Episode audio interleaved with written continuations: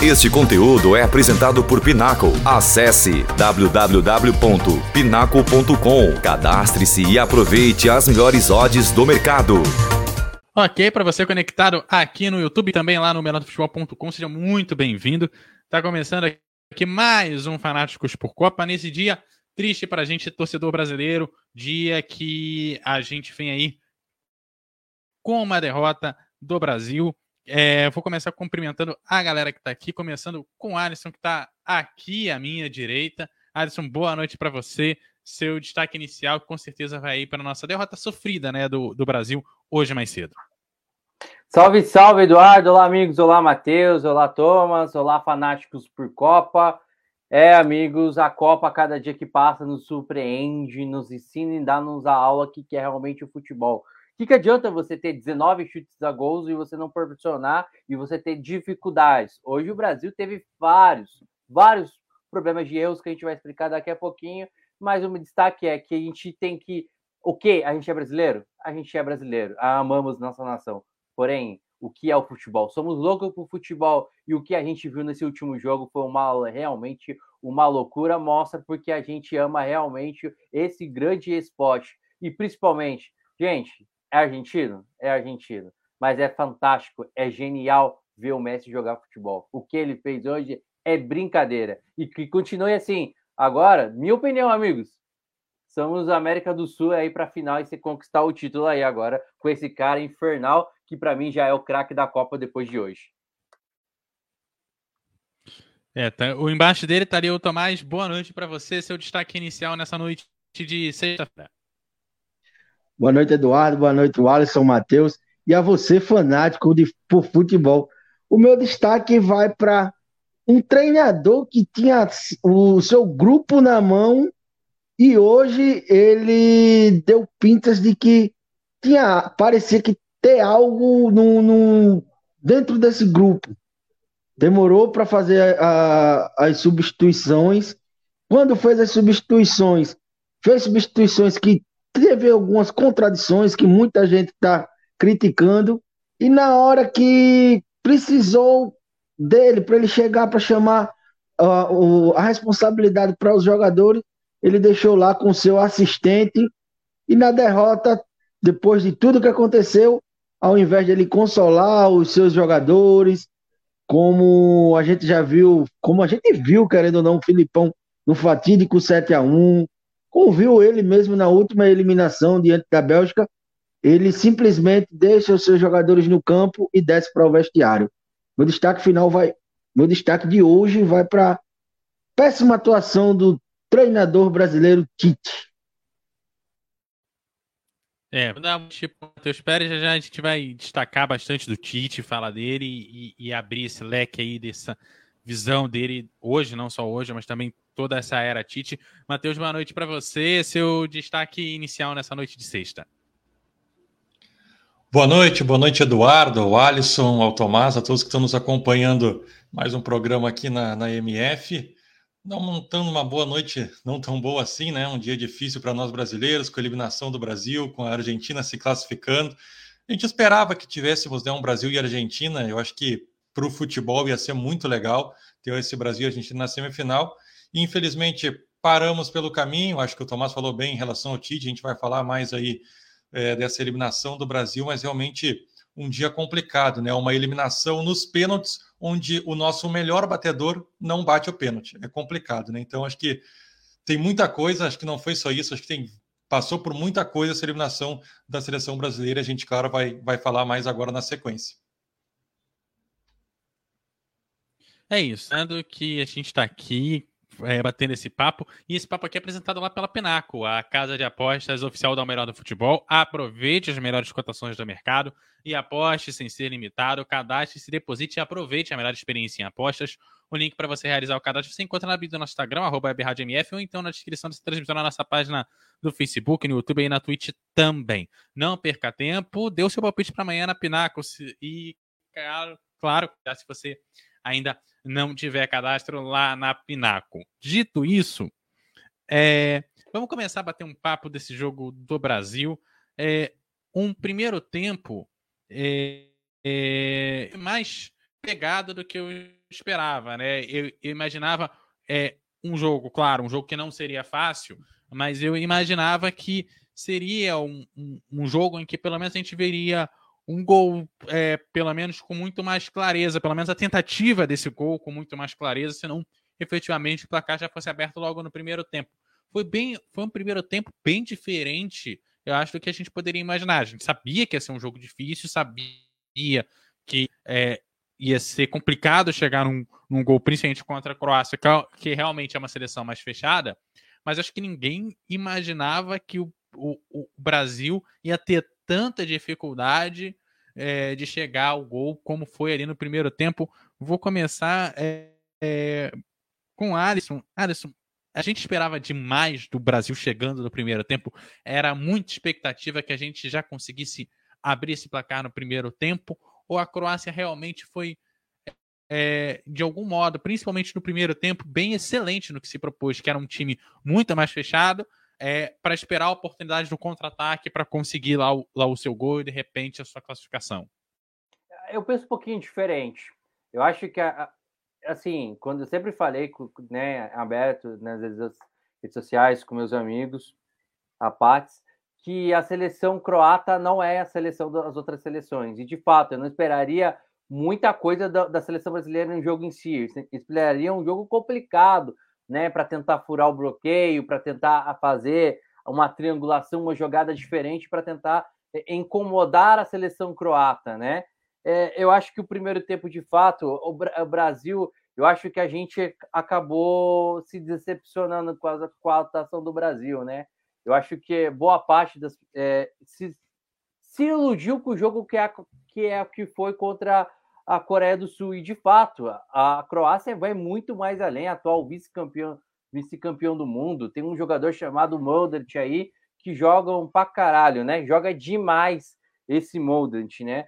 Mas o Brasil, de fato, não conseguiu jogar porque, a, a, de fato, a gente tem que falar, o Brasil teve dificuldade por méritos da Croácia, que soube muito bem fazer uma linha de três, né? Com Modric, Brozovic, Kovacic, fechando o meio de campo, impedindo determinadas vezes que os seus pontas, principalmente o Sousa, que joga bastante lá pelo outro lado, impedissem, onde marcou muito o, o Rafinha e não deixou o Rafinha jogar, acho que foi um dos segredos da partida de hoje, principalmente pela primeira etapa, impedindo que o Brasil chegasse lá na frente, né? Que o Brasil tivesse eh, a facilidade de ter esse toque de bola, como a gente viu o segundo tempo contra a Sérvia, quando o Brasil foi avassalador, quando o Brasil foi explosivo principalmente por a, a, pelas pontas por ali, né? Então o Brasil nesse, nesse primeiro tempo teve essa muita dificuldade para propor. De fato, no segundo tempo, o Brasil tem um pouquinho mais de facilidade no toque de bola para pressionar.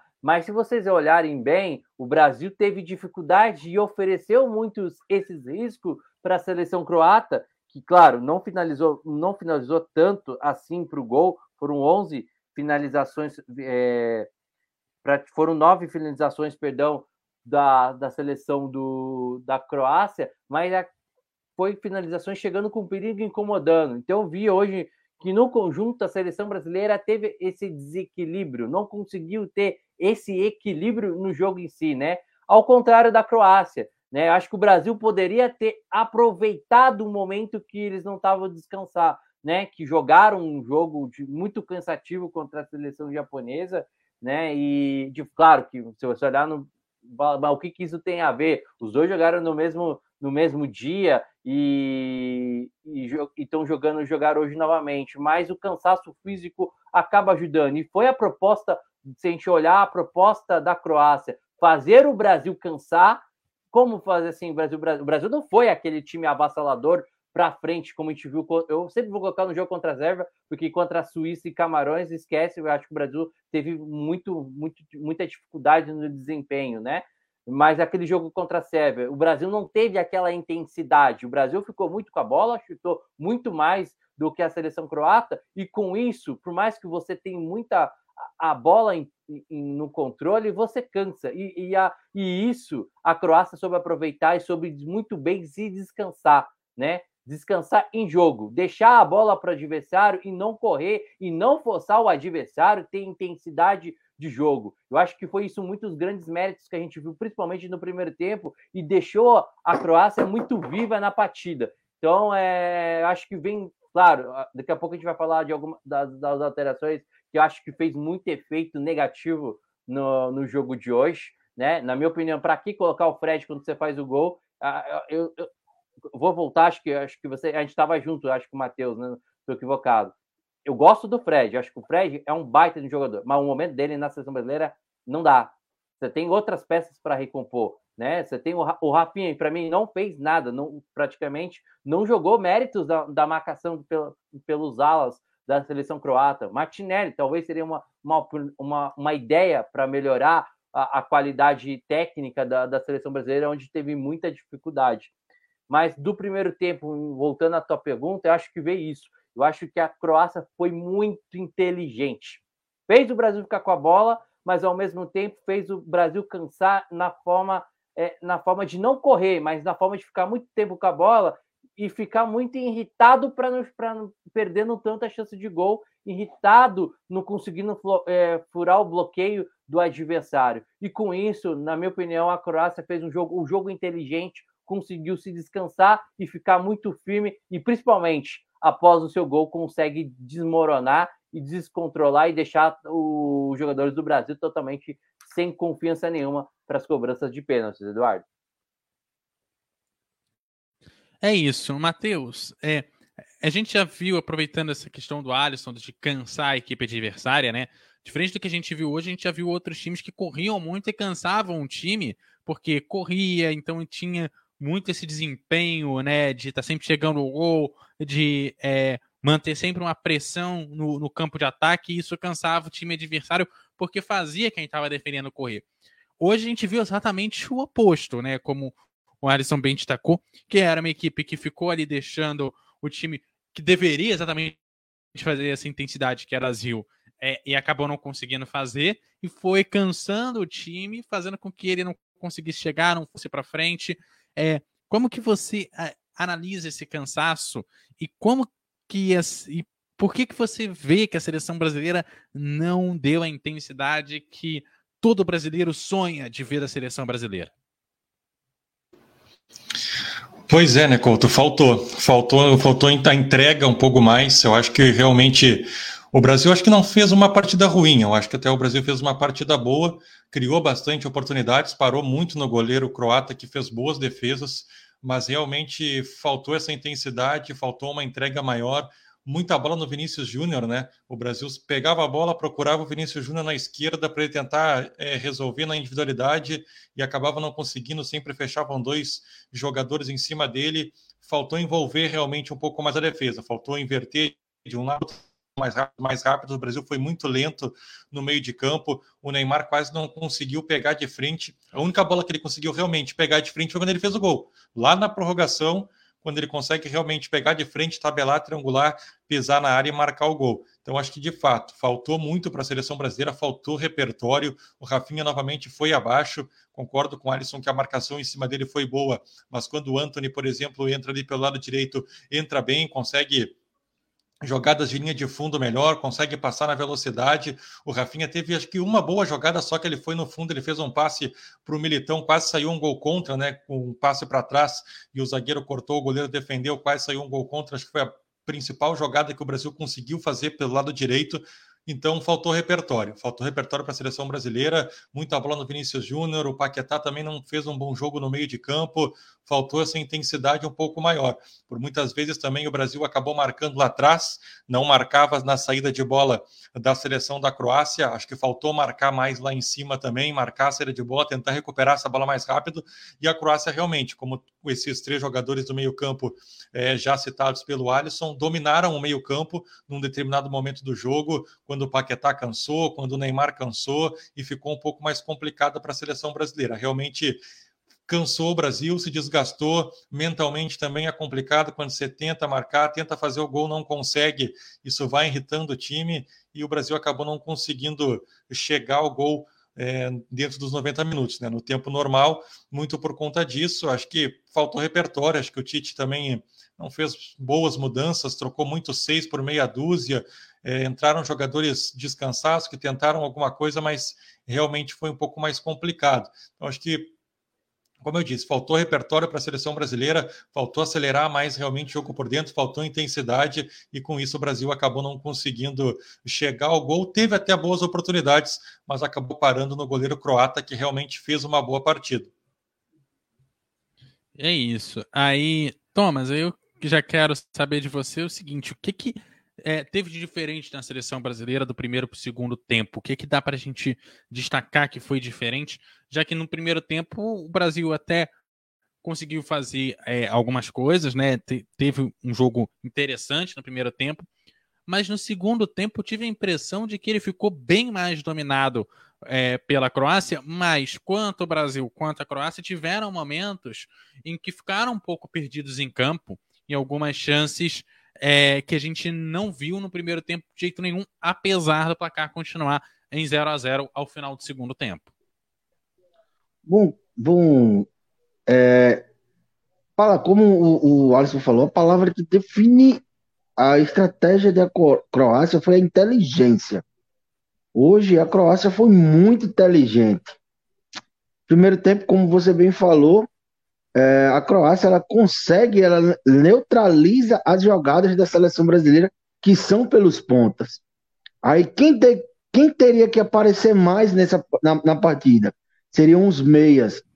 E um dia antes eu estava vendo um programa de TV, o, o técnico do, do, do, Botafogo, Luiz Castro, ele fala isso, ele fala que a, a, o jogo ser, seria decidido no meio e que a Croácia não ia deixar o, o Brasil jogar no meio e por conta disso poderia se decidir ali. A gente teve hoje no meio campo jogadores que estavam muito abaixo do que são esperados deles. Hoje o Casimiro, a partida do Casimiro hoje foi de doer os olhos. O Casimiro vinha tendo um, um, uma, uma Copa do Mundo bem regular, bem acima da média, na verdade. O último jogo que ele foi regular. E hoje ele, eu não sei se foi cansaço ou se porque ele ficou sobrecarregado. Porque hora ou outra ele tinha que estar tá subindo também para tentar armar as jogadas, para dar enfiada. Você vê um lance do, no, no, primeiro tempo que o Casimiro tenta uma, uma, uma lançada de bola para o, o, o Pompo, o Richarlison, e a bola vai totalmente totalmente fora do que ele queria.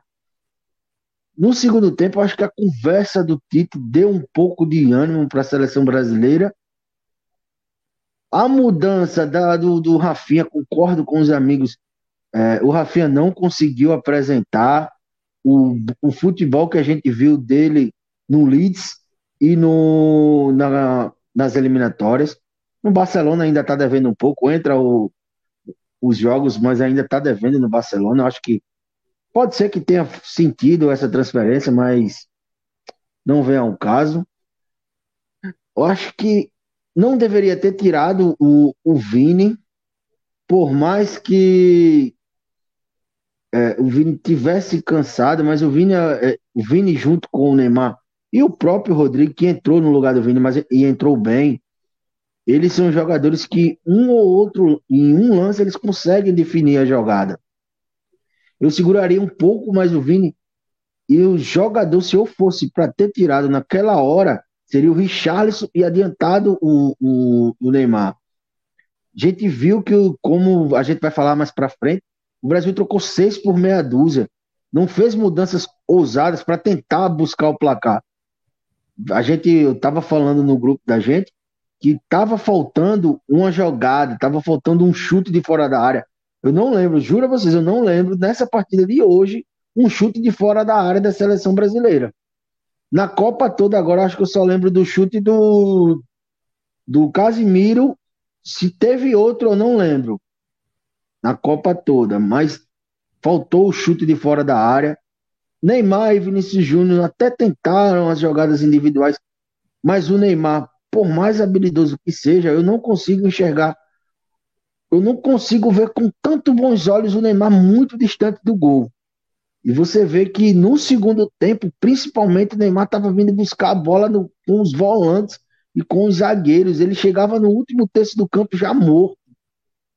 Então, eu acho que também por conta disso, é, a Croácia no segundo tempo deu mais a bola ao Brasil e fechou mais ainda, mas todas as vezes que ela ia para o ataque, ela ia perigosamente. Então eu vejo que faltou um pouco de gana e de um pouco de inteligência da seleção brasileira e isso sobrou para a seleção croata. E, cara, esse baixinho, o Modric, senhor já de idade praticamente, ele é, é uma coisa séria. O cara com 37 anos, né? É 37 anos que ele tem. Se, ele, se eu estiver falando a idade dele, por favor, me corrijam. É, a vitalidade que ele tem de buscar a bola na, na, no, na, na, defesa da, da, da Croácia e tentar puxar os contra-ataques para a seleção croata é uma coisa absurda. E a jogada do gol, se eu não me engano, começa com ele assim. É isso. Só um detalhe, é... Couto, só rapidinho para complementar o que o Thomas falou. Estava vendo aqui, eu acho que o grande problema do Casemiro e do Paquetá no jogo de hoje, na verdade, não é um problema dos dois. Eu acho que é um grande problema que a gente tem na seleção brasileira. Eu acho que a gente se ilude bastante. Ah, de fato, a gente tem uma seleção espetacular. Quando a gente fala do meio para frente, eu acho que o sistema defensivo ainda é um pouco enfraquecido. Né? Eu não gosto do Thiago, acho que as laterais a gente pode melhorar. De fato, acho que o nosso mercado nas laterais dentro do nosso futebol é muito pobre em questão disso. Na minha opinião, vejo é o que tem para o momento. Mas a gente para e analisa do meio para frente. Casemiro, Paquetá, Vinícius Júnior, Neymar, Rafinha, Rafinha se, se, apresentar o que joga no Leeds, jogou no Leeds, porque eu não vi ainda a cor da bola dele no Barça. O Richardson, é um baita de um meio de campo. É um baita, são jogadores muito bem vistos né, no futebol europeu, né? Na, na, nas principais ligas, na Premier League, na La Liga. São jogadores espetaculares. Eu acho que o grande erro que a seleção brasileira vem, daí vem um problema do Tite, na minha opinião, é você ter dois volantes que vão colocar o Casemiro e o Paquetá ali, que de fato tem muito. É difícil ter a qualidade desses dois volantes como jogam, né? Tanto o Casemiro como ele tem trilhões de diversas versões. Só que tem uma hora, quando você tem, você cansa, você não consegue, você não tem um volante de criação, você não tem um volante marcador por ali. Eu acho que um dos grandes erros que a, que a seleção é abusa demais dos volantes. Você já tem meias de proporção para fazer é, para fazer ajudar lá na frente. Você tem o Neymar, que vem mais por dentro, você tem o Vini pela, você tem os dois pontas que é o Vini e o Rafinha para jogar, e de fato não funciona hoje porque acho que os laterais da, da, da, Croácia ajudaram muito com isso, impedindo que os dois jogadores jogassem hoje na seleção brasileira, mas acho que o grande problema é isso, né? Você acaba alimentando muito lá para frente e esquece que você tem que recompor para cá. E a gente viu um, e pelo menos eu vi isso, um cansaço tanto do Paquetá e tanto do Casemiro, né? E, e com isso ofereceu determinadas vezes riscos. E com isso, é, eu não vejo, eu não vejo a Croácia tendo muito problema com isso, com o Casemiro saindo, né? Eu acho que esse é o grande problema. A gente se preocupou de trazer trilhões, trilhões aqui, né? De atacantes. Esquece que não adianta você ter um ataque poderoso, um ataque monstruoso, como a gente tem, e você não tem recursos um pouco mais lá para lá trás. Né? Se você olhar lá para trás, acaba sendo um, um, um, pouco mais enfraquecido. Eu acho que um dos grandes problemas são esses, né? Você tem, repito, Casemiro é um é talvez o melhor jogador, o melhor volante que existe no, no planeta, né? É, isso a gente não pode tirar méritos, mas eu vejo um cansaço e quando você está lá na frente, eu, hoje ultimamente ele é quase um meia, um, um volante meia mais aproximado lá perto do Neymar lá para frente do que do que um volante, primeiro volante aqui para baixo. Então, acho que o Brasil precisa começar a pensar daqui para frente um pouco mais sobre isso, como saber trabalhar, né? Na minha opinião, poderia jogar com três, três volantes. Acho que você pode falar que eu sou louco com isso, né? Mas um, é, você já que gosta tanto do, do, o Tite gosta demais do Fred, bota o Fred um pouco mais para baixo e libera o Casemiro né? O Lucas Paquetá um pouco mais avançado pela ponta, né? E, porque eu, eu, eu tô, tô dando uma ideia que acho que talvez poderia ter, ter poderia ajustar um pouco por ali, né? O Paquetá no, na função do Rafinha, por ali, você uhum. bota o Casemiro aproximado do, do Neymar, porque você tem essa. O Casemiro tem essa qualidade desse médio do passe. E você, já que o Tite adora colocar o Fred no jogo, bota o Fred como primeiro volante, protegendo um pouco mais ali na frente. Eu acho que o Brasil sofreu muito com isso. E com isso, sinceramente, eu acho que eu vi sim um cansaço é, do Casemiro no jogo de hoje. É, fala, Tomás.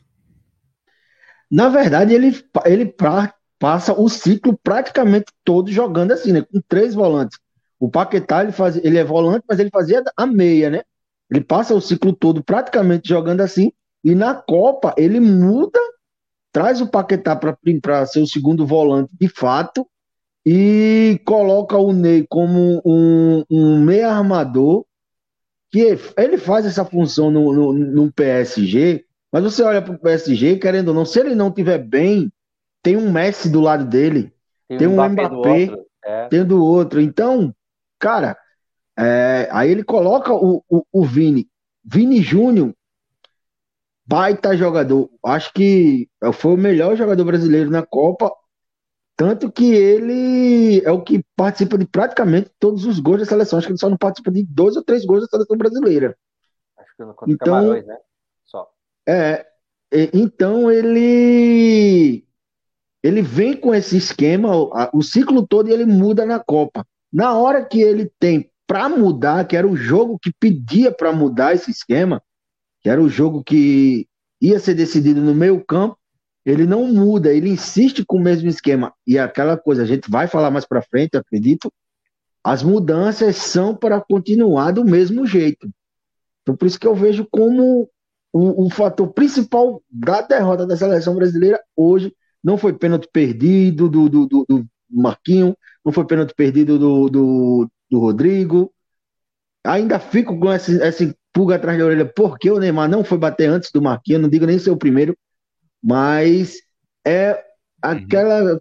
Porque você, quando você tem para mudar, ele levou os nove atacantes, o Brasil levou nove atacantes, e você continua a fazer as mesmas substituições. Então, mais para frente a gente vai discutir mais sobre isso. É, é Matheus, a gente é, viu aí o Vinícius Júnior sair aí por volta aí dos 20 minutos ali do segundo tempo, viu o Rafinha sair um pouquinho antes e quase lá no final é, sair o Richarlison, né? Acaba entrando o Anthony primeiro, depois entra o Rodrigo e Pedro lá no final com a saída do Richarlison.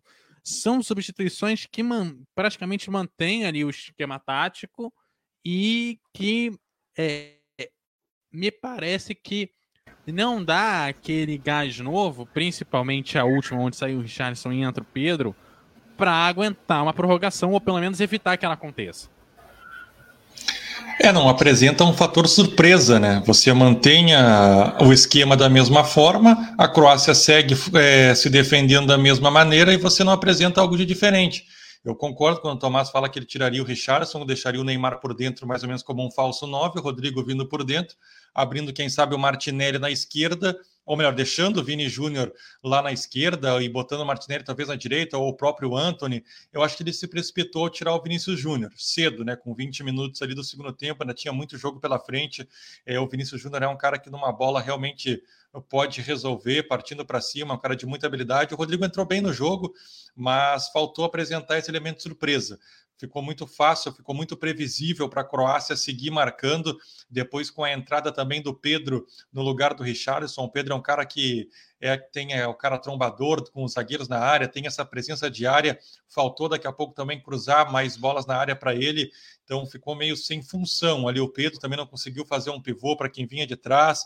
Então, realmente, acho que o Tite é, não mexeu bem no time ele já vem fazendo sempre essas trocas, sempre troca os pontas, troca o centroavante. Acho que faltou mexer um pouco mais no meio-campo. Acho que o Paquetá também já estava um pouco cansado, apesar de ter participado depois do lance do gol. Eu acho que ele já não estava entregando tanto. Talvez se o Bruno Guimarães tivesse entrado, ou o próprio Everton Ribeiro também é um cara de boa movimentação por dentro, poderia ter entrado no jogo. Então acho que as mudanças do Tite manteram o time ainda muito previsível, e isso acaba facilitando, é, de alguma maneira, a defesa da, da Croácia, né? Que segue marcando, segue postado da mesma maneira, não tem nada que surpreenda, é só parar, realmente neutralizar os pontos, por mais que o Rodrigo tenha entrado bem, que o Anthony também tenha entrado bem, são jogadores de velocidade, mas são jogadores da mesma característica dos que saíram pega a bola, vai para cima, tenta na individualidade, tenta no drible, tenta na velocidade, e isso a Croácia já estava fazendo bem, já estava neutralizando bem jogadores com essa característica.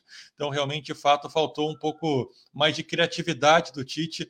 É, o Tomás falou bem também, né? Ele estava usando é, e... um esquema no, nas eliminatórias, né? No decorrer do ciclo, muda para a Copa e faltou ler um pouco melhor o jogo. Acho que o Tite ficou devendo. A gente esperava mais. É um bom técnico, é um técnico que ainda tem uma carreira longa pela frente, ainda tem muito que entregar, mais do que já entregou, já é um cara vencedor, mas na seleção realmente ficou devendo, especialmente no jogo de hoje, faltou apresentar esse fator surpresa aí para cima da seleção da Croácia. Ah, com esse fim aí das mudanças de substituição e tal, começar a entrar já no é, tempo extra, né? Os dois é, prorrogação, os dois tempos ali de prorrogação. A gente viu um Brasil conseguindo fazer o gol logo no final da primeira etapa ali da prorrogação. E vimos uma Croácia que, pelo menos ali nos últimos cinco minutos, é, chegou o tempo inteiro com muito perigo ao gol brasileiro, conseguiu empatar a partida, mas por pouco, quase que a gente não vê é, a construção do Brasil durante os quase 120 minutos ali, né, ali naquele momento e por água abaixo, porque a Croácia quase fez o segundo também. E aí, Matheus, como você vê essa postura nessa prorrogação que, em algum grau, é tem ali o, o, a, uma definição ali, um problema tático que faz com que ela leve um gol, uma, uma falha defensiva que faz com que leve o gol, mas que a partir do momento que sabia que estava atrás do placar, foi buscar e tanto buscou é que lá nos finalmente dos últimos 30 minutos ali da prorrogação, a gente quase não teve pênalti. Faltou catimbar o jogo, né? No segundo tempo da prorrogação, não era para ter tido mais jogo, né? Era para o Brasil se fechar completamente. Pouco antes de sair o gol da Croácia, tem uma bola que vai para o Fred do lado direito e ele tenta chegar à frente, ele não consegue chegar à frente do marcador, ele toma um carrinho. Eu até depois acabei nem vendo o lance para ver se foi falta ou não. O árbitro não deu a falta, mas ali era para o Fred cair e só levantar amanhã de manhã. E ele levantou rapidamente, parecia que o Brasil, que estava atrás do resultado, ele levantou rapidamente, tentou ainda disputar a jogada e a partir dali a Croácia sai por aquele lado esquerdo, lá estava completamente aberto. Não pode um time que está vencendo, que precisa se defender, está completamente aberto daquele jeito. Do lado direito, onde já tinha um Danilo desgastado, um Danilo que a gente sabe que estava voltando de lesão, que já estava jogando no desgaste, no máximo dele, numa prorrogação, e a Croácia encontrou o espaço pelo lado esquerdo e acabou chegando ao gol de empate e tentou uma pressão final para tentar um segundo gol. Então, realmente faltou um pouco mais dessa malandragem para a seleção brasileira, Acho que o Brasil foi muito inocente no segundo tempo da prorrogação, faltou catimbar mais o jogo, não tinha que deixar a Croácia crescer da maneira como cresceu, faltou se defender melhor. Eu acho que o Militão estava bem no jogo. Eu acho que o Alexandre poderia ter entrado no lugar do Danilo, e aí, claro, ido lá para o lado esquerdo, mas ter deixado o Militão pelo lado direito, que estava desempenhando bem por ali. Não sei também se ele estava mais cansado que o Danilo, enfim. Mas acho que a saída do Militão prejudicou um pouco também. Acho que ele estava bem no jogo ali pelo lado direito, e foi justamente por ali onde a Croácia conseguiu chegar a esse gol de empate. E realmente faltou para a seleção brasileira essa malícia, né, de cair, de deixar o tempo passar, de deixar o tempo correr, para realmente esperar o fim do jogo, porque faltava cinco minutos ali para três, quatro minutos para terminar o jogo quando a Croácia fez esse gol de empate. Então acho que faltou esse ponto para a seleção brasileira de catimbar o jogo e nesse, nessa reta final não ter mais jogo, deixar o tempo correr, deixou a Croácia crescer, acabou se expondo de uma maneira que não precisava lá atrás. Tinha muita gente ainda lá no ataque, tinha que ter se fechado melhor, acabou não conseguindo e a Croácia com isso chegou ao gol de empate, quase conseguiu a virada, e quando chega para a decisão dos pênaltis, a Croácia chega com moral lá em cima, né? De ter buscado o um empate, de ter corrido atrás, enquanto o Brasil, por ter sofrido o gol de empate, é, chega um pouco mais desestabilizado. Isso acho que fez diferença também. Então, faltou essa malandragem maior para a seleção brasileira para ter amarrado um pouco mais o jogo no segundo tempo da prorrogação, para ter saído com a vitória. Tomás, essa questão aí de catimbar o jogo é uma coisa que a gente vê muito aqui uma coisa que a gente sempre vai falar de Libertadores, Sul-Americana, coisa que a gente vê aqui no futebol sul-americano com muita frequência. Essa seleção com muito jogador que joga na Europa, que não tem tanta catimba assim, é...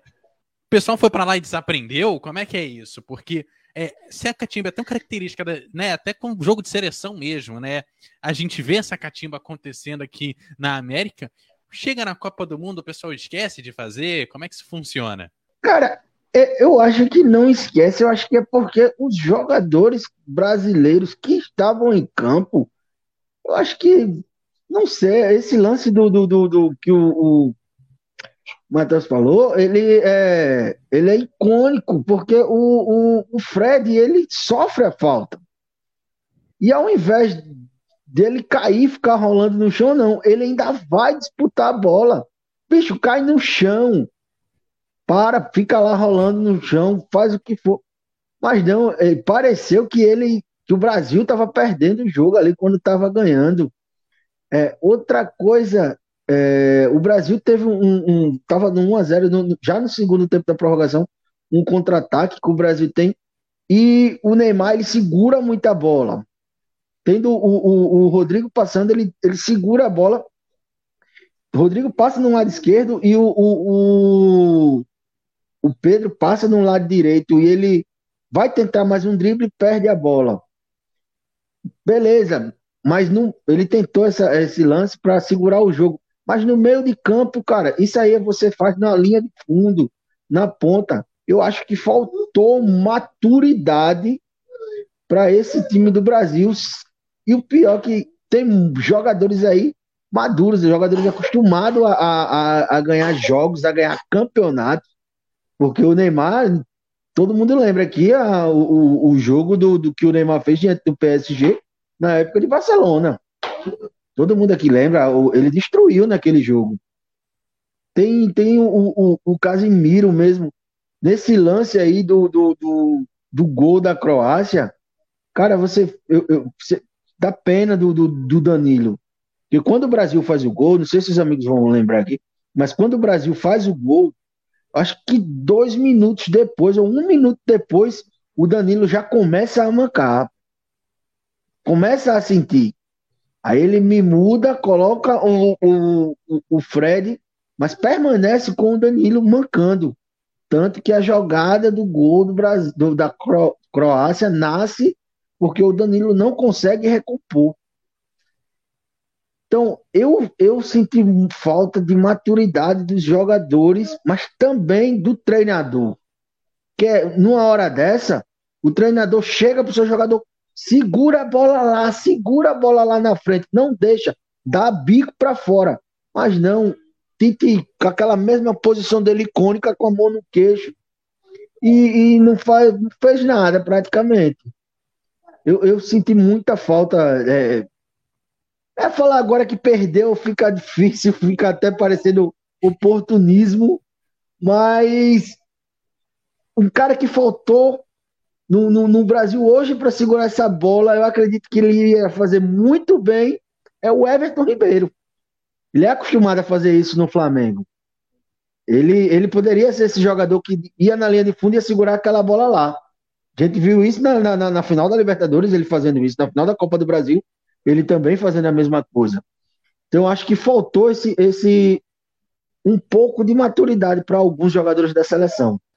É, Alisson, a gente, é, é, a gente até conversou num dos programas anteriores aqui do Fanáticos por Copa dessa insistência do Tite de ficar na mesma coisa. Eu acho que é, se já estava um pouco previsto dessa ausência de, de, de, mudança em alguns casos, que isso poderia dar um problema no Brasil, acho que a prova final foi o jogo de hoje. Tite não mexeu, não mexeu, não mexeu, insistiu, insistiu, insistiu, acabou levando a derrota mesmo tendo saído na, na frente do placar, apesar disso ter acontecido na prorrogação. que agora, agora deu certo. Eu acho que o grande problema que a gente tem, o Tite tem, o que falta para a seleção brasileira, que eu vejo uma, alguma, algumas seleções um pouco. É a, de fato é a ousadia. Gente, dava para colocar o Rodrigo e Vinícius Júnior junto com o Neymar.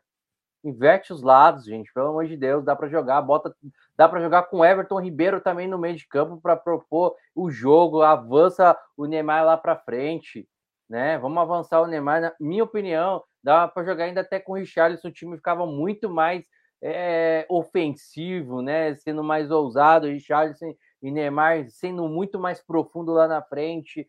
Você joga com o Vini e o Rodrigo pela, pela, pelos lados, você tem daí talvez.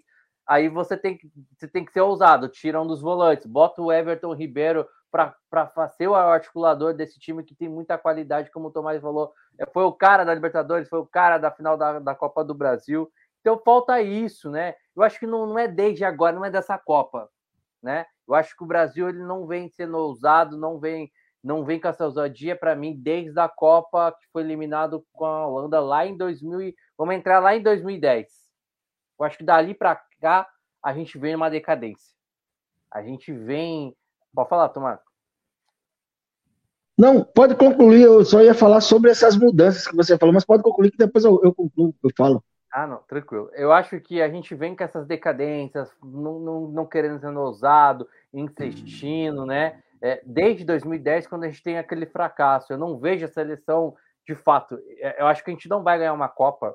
Eu sou muito crítico, muito, mas muito crítico mesmo em questão, tanto com, com time, tanto com seleção. O Eduardo conhece muito bem, nove anos já, já juntos aí na MF. Cara, é assim, é, não dá, não dá para a gente só pensar que, que viver só de, de, bagunça. Me desculpa, eu pelo menos posso. Vocês podem pensar que vocês podem totalmente viver ao contrário. Eu vejo isso, desfoco. Eu acho que é um desfoco. Claro, é ousadia, brincadeira, é, é, é, diversão. É uma coisa. Agora, quando você vê um negócio sério, uma Copa do Mundo, muda. Você, gente, você vê, você vê a própria Claro que você vai. Ah, você quer comparar com o futebol europeu, você quer comparar com o futebol francês. Então, claro, é totalmente a forma, é totalmente diferente, mas você vê um foco. Né? Vamos colocar nessa Copa do Mundo. Eu vejo essa Copa do Mundo uma Argentina muito, muito determinada a querer, a, é, a querer buscar esse título, e isso passa com as mudanças extra-campo. Você não vê uma Argentina brincando, você não vê uma Argentina é, como a gente vê. É, você vê uma Argentina séria, você vê um, você vê um, um Messi muito focado em questão que precisamos, preciso disso, né? É, e vamos correr atrás. Você vê o, o clima dentro do, do, seu país, o clima do o que os torcedores fazem. A gente vai, vou falar um pouquinho mais depois, a gente vai falar da Argentina. Eu não vejo isso na, na seleção brasileira. Eu vejo uma seleção brasileira que de fato, tem jogadores muito bons, uns, uns jogadores que a gente pode colocar no top 100, né? De, todos, de todas as funções que a gente tem, a gente pode colocar até no top 10, se a gente for olhar Casemiro, Neymar, Vini, né? Paquetá também, o, Guimarães no banco, até o Everton Ribeiro, que, que esse cara joga junto com a Rascaeta é brincadeira, em questão, em questão de clube mas eu vejo ainda uma seleção que não leva muito a sério. Eu acho que essa seleção leva, não é desde essa geração de agora. Eu vejo um, um falta de foco, uma falta de determinação, um, uma falta de amor à camisa. Eu acho que é essa palavra que eu quis dizer, né? Que eu estava tentando procurar, não queria falar, mas eu já falei. Acho que a gente não tem mais essa amor à camisa como a gente teve em, 2000, em 2002. Para mim foi a seleção que mais teve amor à camisa jogando, né? Como a gente teve em 94, né? Não sei que não assisti jogos da Copa de 70, né? Mas aquela aquela seleção de 80 da, da década de 80, de 86, né? Aqui é a de 86, de 82, que teve um timaço com Casagrande, com o Sócrates, com o Zico, com o Júnior, né? Outros nomes também, o Falcão que, né, que na época vinha em tensão na Roma. É, era um timaço e, e se doava em campo, né?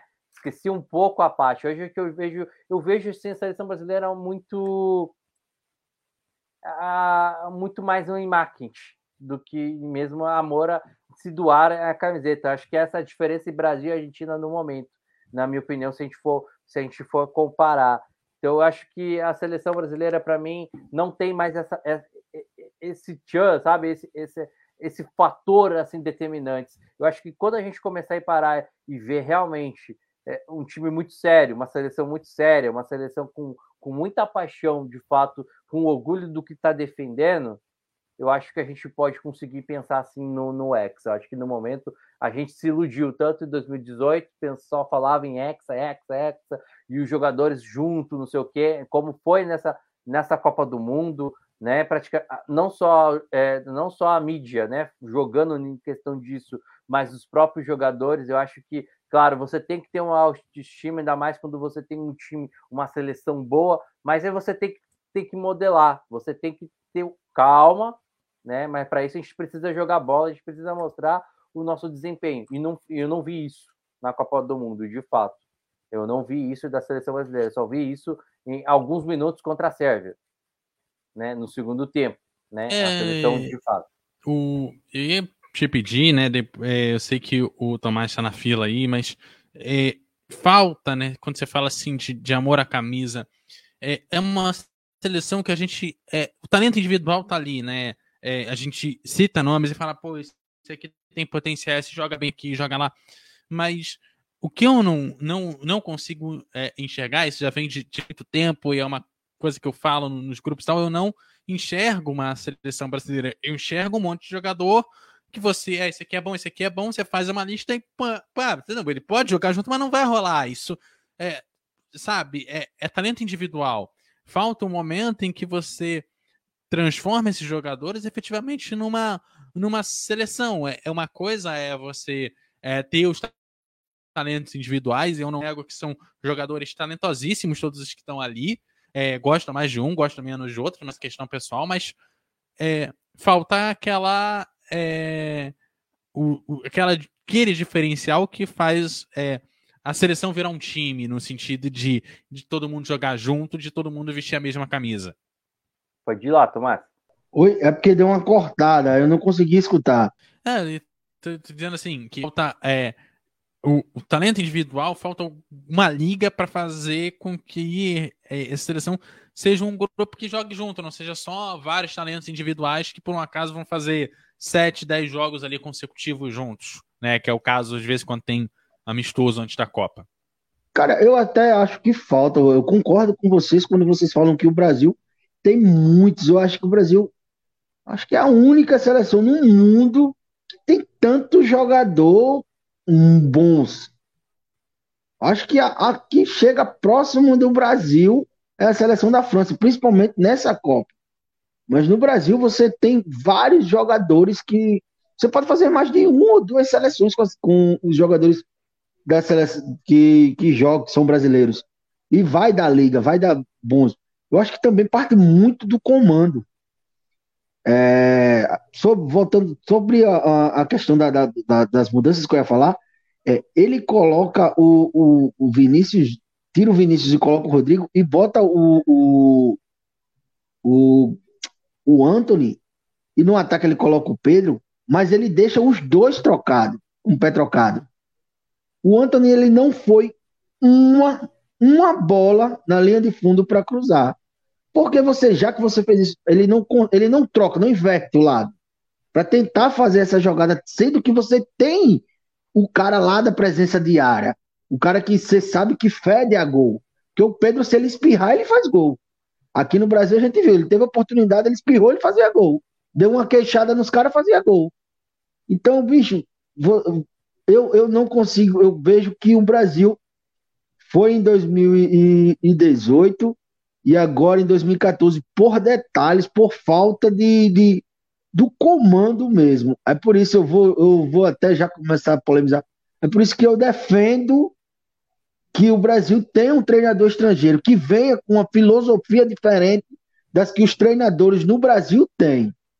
Eu acho que hoje o Brasil precisa desse intercâmbio de, de, ser, de um, ter um cara com uma visão diferente é, é. do futebol que a gente... Pode falar? Posso continuar? Vejo o cara que. Eu vejo. Tem, não, vai lá, vai lá, vai lá, vai lá, vai lá, vai lá. Não, pode, pode falar, pode falar. É, eu ia, eu ia só aproveitar que você estava falando da seleção ia passar aqui é, a questão do Tite, né, cara, mesmo.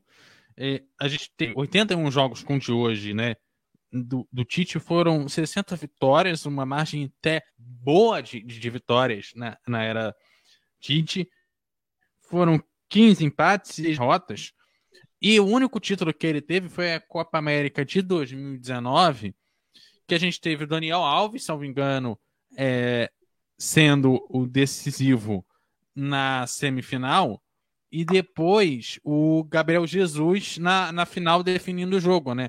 Então a gente tem uma era realmente bastante vitoriosa, mas que, no fim de contas, quando precisava decidir, tomou a derrota que o que talvez mais doe, o que dê mais confiança é que é uma seleção que na, na era Tite venceu muito, tem uma é, gama de vitórias muito alta.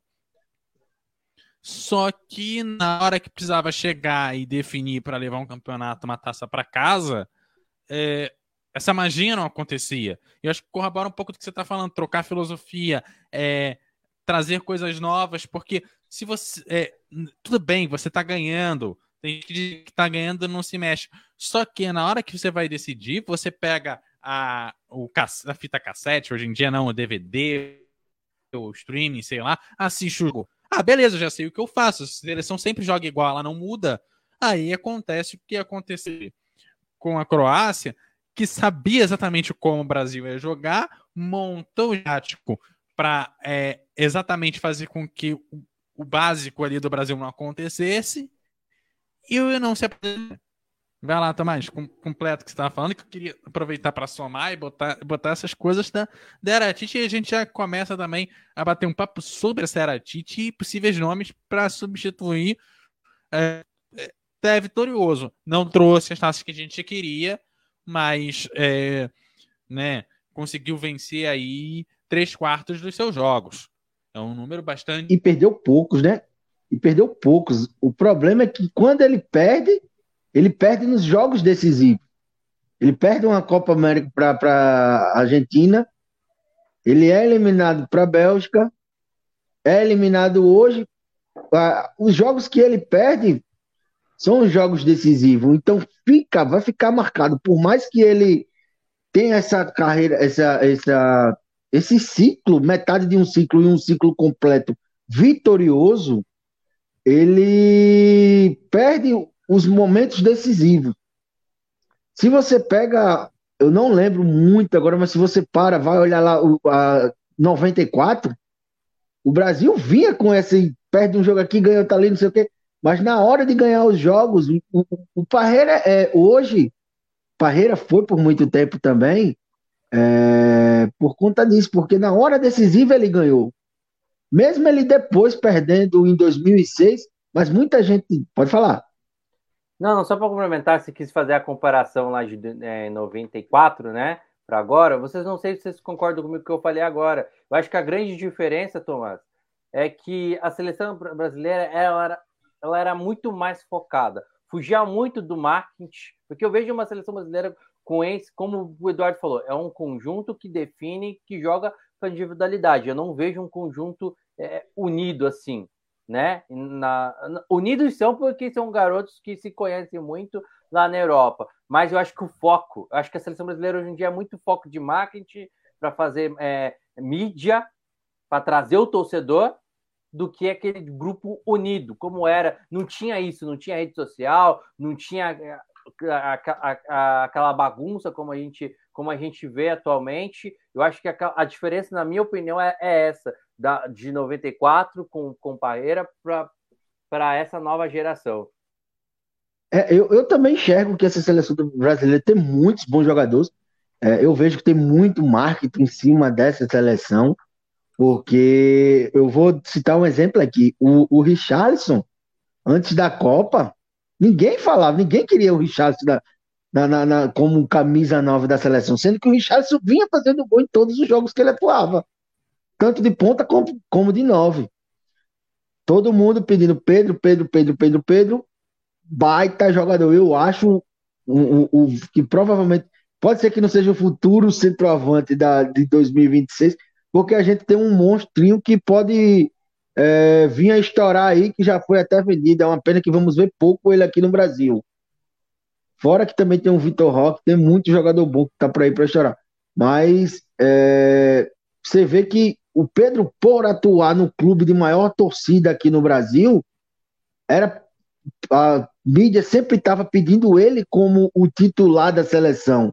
Sendo que o Richarlison, todos os jogos que ele entrava, ou ele fazia gol, ele ia muito bem. É... A gente vê, você falou da Argentina, cara, vai falar mais pra frente, mas eu vou só tocar logo nesse assunto. Há muito tempo eu não vejo uma Argentina tão focada e tão catimbeira, jogando com tanto foco, com tanta catimba, como essa Argentina de hoje. É, essa Argentina me lembra a Argentina dos caras do que usava os cabelos grandes. A Argentina de 90, 94, aqueles caras tudo do cabelão 96 que. Foi muito assim. Né? Pronto, só... essa Argentina de hoje me lembra esses caras. Espero que eles não ganhem. Eu já vou logo dizendo que espero que eles não ganhem. Sendo, sendo bem sério, espero que eles não ganhem. Mas Cara, eu vejo eles muito focados. Eu vejo que às vezes falta um pouquinho de foco mesmo no, nos jogadores da seleção. Não sei se é por conta que existe hoje essa, essa de, de, de esse marketing muito grande. Eu pronto, vou, vou dar para encurtar. A CBF tem que se preocupar exclusivamente com a seleção brasileira. Deixa campeonato brasileiro, essas coisas para outras pessoas gerirem. E ela se, é, se preocupar exclusivamente com a seleção brasileira e procurar amistosos que façam com que o povo brasileiro tenha essa vontade de querer ver a seleção novamente. Porque, cara, na boa, você vai para um amistoso Brasil e Haiti. Bicho, ninguém quer assistir esse jogo. O cara quer assistir um Brasil e França. O cara quer assistir um Brasil e Inglaterra, um Brasil e Alemanha. Amistosos contra seleções daqui da Sul-Americana o brasileiro vai querer assistir só contra o Uruguai e contra a Argentina. Amistoso. Tem que se tentar com seleções de lá de fora, com essas seleções que você vai trazer o povo para você. Então, por isso que eu digo, a CBF tem que trazer de volta a seleção para o povo. O povo tem que é, ter essa paixão de novo para assistir um jogo da seleção brasileira. Eu vi um esboço nessa Copa mas mesmo assim você vê a, o Brasil perdeu hoje, você não vê aquela lamentação tanta quanto a gente viu que o Brasil perdeu em 98. Ah, mas foi na final. Bicho, mas em 2006 também, você já você via que o Brasil era mais unido, eles gostavam mais de ver a seleção. E hoje você não vê isso. É, só completando, né, tem essa distância muito grande realmente, né, entre torcedor e, e seleção brasileira. A gente às vezes é muito mais apegado com o clube do coração e não dá muita bola para a seleção brasileira. Acompanha mais na época da Copa do Mundo, daqui a pouco numa Copa América. Então também concordo. Eu acho que precisa fazer esse trabalho para aproximar mais o torcedor da seleção. Eu acho que isso vai melhorar um entorno para que no final das contas a própria seleção consiga desempenhar melhor. A gente está vendo essa sinergia entre seleção e torcida com a Argentina, né? Olha como estava o estádio hoje lotado de argentinos, tinha um pedacinho ali de holandeses e o resto a torcida argentina enlouquecida. Então, hoje. eu acho que falta um pouquinho essa conexão, né, do torcedor com a, com a sua seleção aqui no Brasil. Cara, só, só para terminar rapidinho, eu só para concordar, eu acho que o Thomas falou duas coisas do jogo de hoje.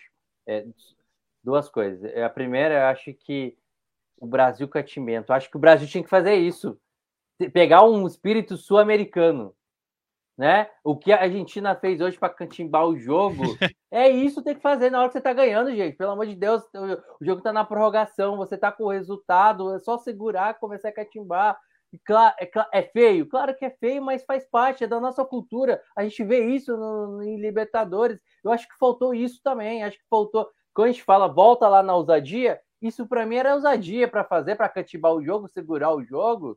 Isso não teve, não soube ter inteligência. Pode ir lá, Tom. E, cara, você falou agora sobre catimbar. Não precisa ser só essa catimba é, só que nós a gente não faz. Pode falar. É, não, só completando, a gente igualou aqui o jejum de, de de Copas, né?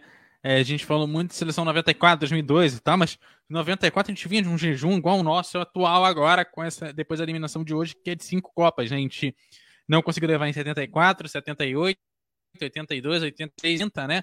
E agora a gente também tem cinco Copas, que é de 2006, 10 a 14, que a gente tomou o 7 a 1 e agora essa de 2022. Então, é, é possível que daqui para frente a gente tenha um ciclo que é, a gente precise dessa renovação de trazer de volta público, porque é, a seleção realmente é, atingiu seu recorde de tempo sem ganhar novamente. Isso, claro, é, dá uma afastada público, porque falta aquela confiança de você vestir a camisa, porque você sabe que seu time vai longe, apesar ou a seleção vai longe. Apesar de que é uma seleção que sempre passa da fase de grupos, o que significa que ela está sempre na metade de cima da tabela, pelo menos. Sobre isso, sobre a ah, seleção, sobre, sobre a seleção se aproximar mais, eu sou da época em que. Sou da época, não, na verdade. Meu avô era da época que ele me contava, que eu não sou tão velho assim, mas eu sou da época que o, o, o torcedor do Flamengo ficava feliz com o Garrincha na seleção, pô. O, o, o, os caras torciam para a seleção, torcia para o Garrincha, porque eu sabia que o Garrincha ia dar show. O, o, o, meu tio, eu tenho um tio que ele, ele é, é flamenguista, doente daquele flamenguista bem chato mesmo, que quem, quem tem um, um flamenguista chato sabe como é. é. Ele é da seleção que, da época que ele fala que em 82 faltou o dinamite, pô, no Vasco. Pra você ter uma ideia. Tem cara que eu conheço que até hoje fala que o cara vascaíno e, e, e, e torceu, o cara chorou porque o Brasil perdeu, o Zico perdeu um pênalti. Pra você ter uma ideia, o maior ídolo do rival, o cara chorou, mas por quê? Porque ele tava na seleção, os caras amavam assistir jogo da seleção. Hoje em dia você não tem essa aproximação da seleção brasileira com o povo. A maioria dos jogos bons que a seleção faz é fora do Brasil. É... Pode falar. Eu não sei nem se eu pergunto pro Alisson, pro Matheus, pro mais pode comentar, porque realmente essa pergunta é uma coisa que a gente vê comentando, vê falando, e, e eu nunca consigo ter uma resposta definitiva sobre isso, porque é, com o futebol globalizando e a gente conseguindo ter acesso a jogos da Europa principalmente nos anos 2000, que a gente realmente via isso passando na, na televisão aberta e tudo mais. A gente viu essa popularização grande de jogar, jogar lá fora. A gente passou a torcer por times que não eram brasileiros, né? Houve, é, agora está bem mais restrito dentro do, do streaming, da, da, TV paga, onde ela ainda existe. É, e a gente vê uma seleção de jogadores que a grande, imensa maioria da população não vê jogar, porque é, eu fico pensando, se a gente falar do nosso avô, pô, ele ouvia o, ouvia o Dinamite no rádio, ouvia o Garrincha no rádio, ouvia essa galera que jogava, né, que estava ali, ouvia no rádio, ele sabia da qualidade daquele jogador. Hoje a gente sabe de um ou outro, claro que a gente sabe que a seleção brasileira, é, os jogadores têm qualidade, mas é, se eu não vejo é, o jogador do meu rival não vejo jogador do meu time do coração naquela seleção, como é que eu me identifico com ela? Sabe? Eu fico com isso. Não é que eu não, não queira que chame jogadores de fora, tem que fazer com o brasileiro. Não que eu ache que é, a seleção está se distanciando porque os jogadores estão jogando lá fora, mas é, eu sinto falta de de repente ver o meu time jogando com o ídolo do meu rival sabe? E, e os dois juntos é, brilhando por uma coisa em comum que é a seleção brasileira, sabe? Eu não sei que, que, vocês podem falar a partir disso, porque eu não sei nem para quem eu pergunto, porque é, é uma situação que eu acho que mexe um pouco com o coração de cada um de nós, assim, sabe? É, eu sinto eu sinto essa falta daquele é, jogador ídolo de A, mas ídolo de B, que tá sempre ali, é, seja no Brasileirão, no Carioca, no Paulista, ou, ou em outro é, estadual mineiro, né? Joga de repente lá na Copa do Nordeste, né? E que a gente vê no, no brasileiro. Não é que eu não queira o jogador de fora, mas. É, pô, foram 26 agora, salvo engano, na, na seleção brasileira. Não tinha cinco do Brasil, sabe? Que, que aqui. E aí eu acho que fica realmente difícil a gente vestir essa camisa, por a gente tem jogadores que são de muito mais difícil acesso que a gente conhece mais de nome e ver um ou outro gol que ele fez do que ver ele 90 minutos. Eu acho, antes para passar, acho que vou para os amigos responder. Eu acho que a gente. Isso vai muito da, da nossa formação. É como é a safra de treinadores. Que a, a gente está passando na pior fase de, de, safra de treinadores para revelar aqui no nosso país, que a gente tem que ir lá fora para buscar, agora ultimamente, para buscar. Eu acho que isso vai muito, vai muito do comando de quem, de quem dirige a CBF. A formação da CBF não está legal, de pressionar os clubes. Né? Não dá para a gente chegar aqui e cobrar os clubes, né? E a gente não tem uma resposta, a gente não tem essa formação acadêmica dentro do, do, nosso país. Acho que é acho que o maior erro principal que a gente tem que buscar jogadores lá na Europa, e de fato, a gente for olhar a qualidade técnica, a forma da preparação no Europa, não tem, não tem, não tem comparação a gente comparar aqui o futebol das principais ligas com, com, com o nosso futebol aqui, né? Eu acho que vou dar um exemplo para vocês e vocês vão concordar. A França, a França, ela prepara desde a, desde a categoria de base, ela tem um centro acadêmico de formação, de preparação. Ela prepara os jogadores. O Mbappé veio dessa formação acadêmica lá da França, como o Mbappé, como o Benzema, como outros nomes tinha Henry, é, o Zidane veio de lá, né? Então, e se você for olhar, o Klinsmann veio de lá também, né? O Giroud, né? Eu estava pesquisando esses dias para falar é, em questão de formações acadêmicas de alguns países sobre a Copa, a França, ela é essa potência, é, ela, ela investe tanto na formação, nessa formação, né? Claro que a gente vê a Ligue 1 muito, muito abaixo, né? De fato, dos países, mas a formação acadêmica, como a Federação Francesa prepara seus times, prepara os seus clubes dentro de uma formação acadêmica para ter repertório lá fora, é incrível. E eu acho que o grande erro nosso, respondendo, não sei se os amigos vão concordar, não é os clubes. Eu acho que os clubes eles chegam nos seus limites para mostrar o que tem de repertório, né? Como o Flamengo chegou no seu limite para mostrar e apresentar a qualidade do Everton Ribeiro, talvez dos cinco jogadores é o que que está ali, o que merece realmente estar tá ali.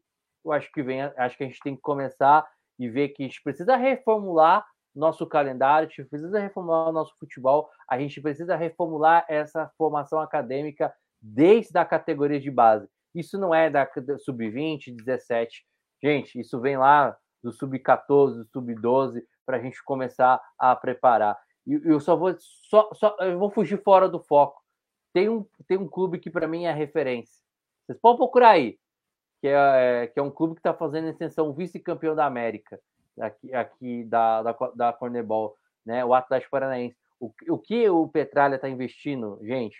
Um garoto de 15 anos, 230 mil milhões para pagar para a próxima temporada disputar o Paranaense, o que tem futuro e que é preparar o seu jogador para uma seleção brasileira e principalmente fazer mercado e mostrar que é possível ser dentro lá do sub sub 12, sub 15, é brincadeira. Eu acho que é por aí que a gente começa a ver. Senão, se continuar assim, a gente, infelizmente, a gente tem que esperar os jogadores daqui do Brasil para ir para a Europa para realmente demonstrar uma seleção brasileira bem, bem boa. É, é complicado, acho que é um tema muito complicado que gera muitas questões, muitos pontos de interrogação e a gente vai até longe se a gente começar a falar em questão disso aí, hein, Eduardo?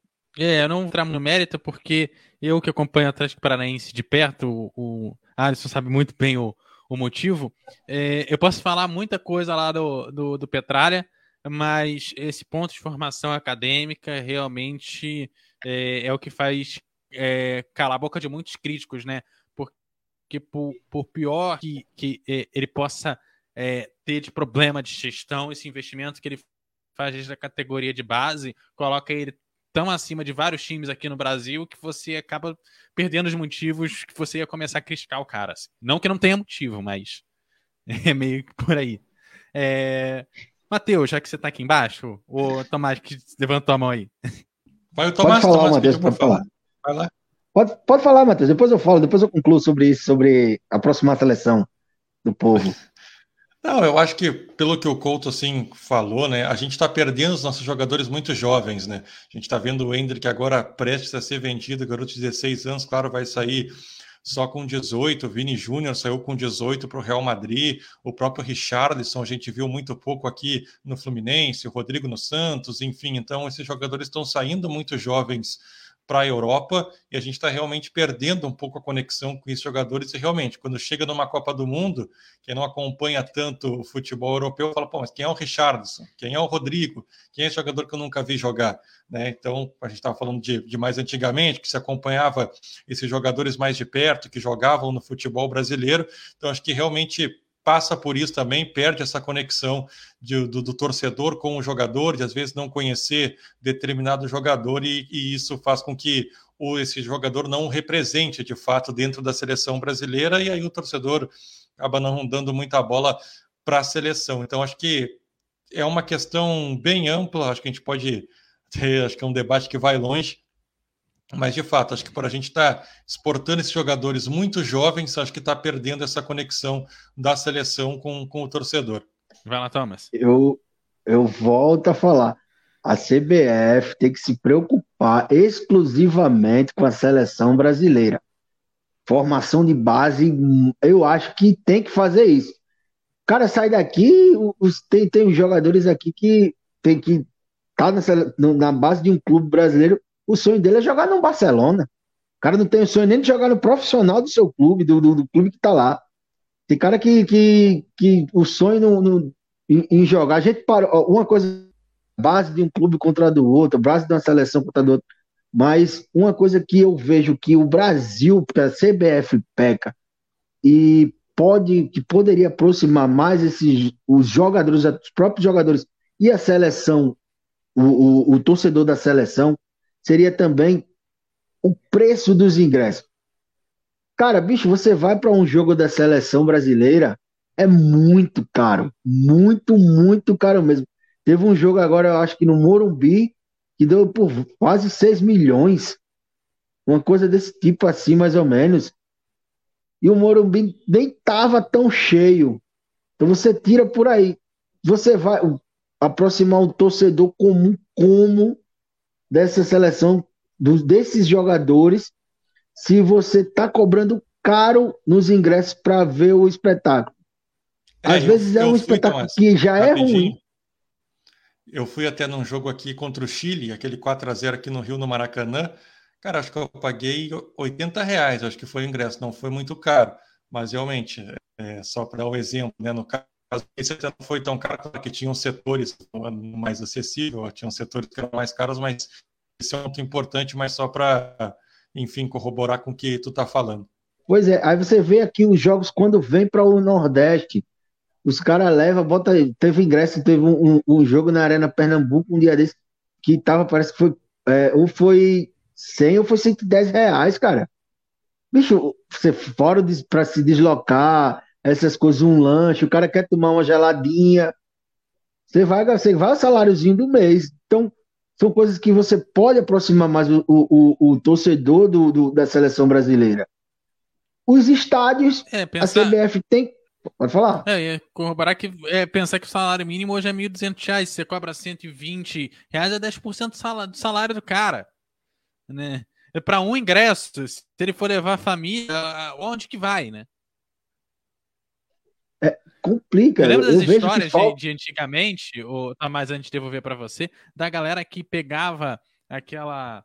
Não era nem van, era Kombi, enchia a Kombi e ia pro estádio a família inteira. É, sabe? É, 8, 10 pessoas. E, e porque o ingresso era 5 reais, 1 real, 10 reais, e, e sabe? É, pelos mesmos 100 que tá se cobrando hoje, a família inteira. Não vai tomar. E isso você trazendo, você traz um jogador desse que jogou na Europa, que nem, pronto, o Martinelli mesmo, acho que a passagem que ele teve foi pelo Ituano rápida, aqui no, no, no Brasil. Poderia tudo para não ter identificação com o Brasil, mas pelo fato de ser brasileiro, ele tem identificação e quer, e quer jogar pela seleção brasileira. É, você, quando traz esses jogadores para cá, que ele vê, entra no estádio, vê aquele torcedor comum lá gritando, torcendo para ele. Nunca vi o cara jogar na, na Premier. Mas tá lá vendo, o cara faz um, dois lances, os caras já começam a chamar de Ronaldinho Gaúcho. Começa a chamar de Pelé. Então você vê, você traz o, o próprio jogador de lá de fora, ele se identifica mais ainda. Hoje em dia, o, os estádios de futebol estão muito elitizados. Eu, eu sinto falta de, de, de você. até os treinos da seleção, antigamente, era mais fácil, até para o torcedor assistir. Hoje você não consegue. Aí eu acho que precisa dessa aproximação. E isso parte também muito pelo que o, o, o Alisson falou também, de lá ter aquele prepara, aquela preparação lá da, na, na base também, porque isso falta a seleção. O CBF tem que tomar conta da seleção. Deixa os campeonatos brasileiros com liga, com quem não sei quem, quiser tomar conta, mas toma conta da seleção e traz ela para o povo. É, é assim, antigamente não, não tinha exatamente a seleção brasileira, mas tinha a seleção do campeonato contra o campeão do ano, né? É, eu sei que tem questão de data FIFA e, e, e, etc e tal, né? E que é, né, a gente precisa cumprir essas datas ali, que seria melhor a gente jogar com uma seleção especificamente do que com um time. Mas será que não valeria a pena, de repente, ter uma seleção brasileira contra um campeão da Copa do Brasil ou um campeão do Campeonato Brasileiro, é, em vez de de repente jogar contra é, o Haiti ou, ou, uma seleção asiática? É, será que é uma solução para trazer a seleção para mais perto? Assim, tô só jogando na roda uma ideia de uma coisa pelo menos parecida com o que a gente já viu lá atrás. Assim. É, Tomás, já que você estava com a bola aí, vai aí. É, eu acho que até seria bem mais válido você poderia trazer para um, um, um, um, estádio pequeno, como o Sergipe. Acho que não tem. Tem jogos que muito difícil você ver um jogo em Sergipe da seleção brasileira. Você vê estádios aí, é, aí no próprio Sudeste, você não, não, não, não tem estádios aí que você não consegue ver a, que a seleção brasileira vai. Porque o, o, o cronograma da seleção brasileira é Rio, São Paulo, Rio Grande do Sul, é, Manaus e Brasília. Foca nesses cinco. Sendo que o Brasil é cheio de estados, cheio de estádios por aí, e muito torcedor que quer acompanhar. Então, você, como você falou, uma, um jogo entre um, um, uma seleção, um, uma seleção do Campeonato Brasileiro.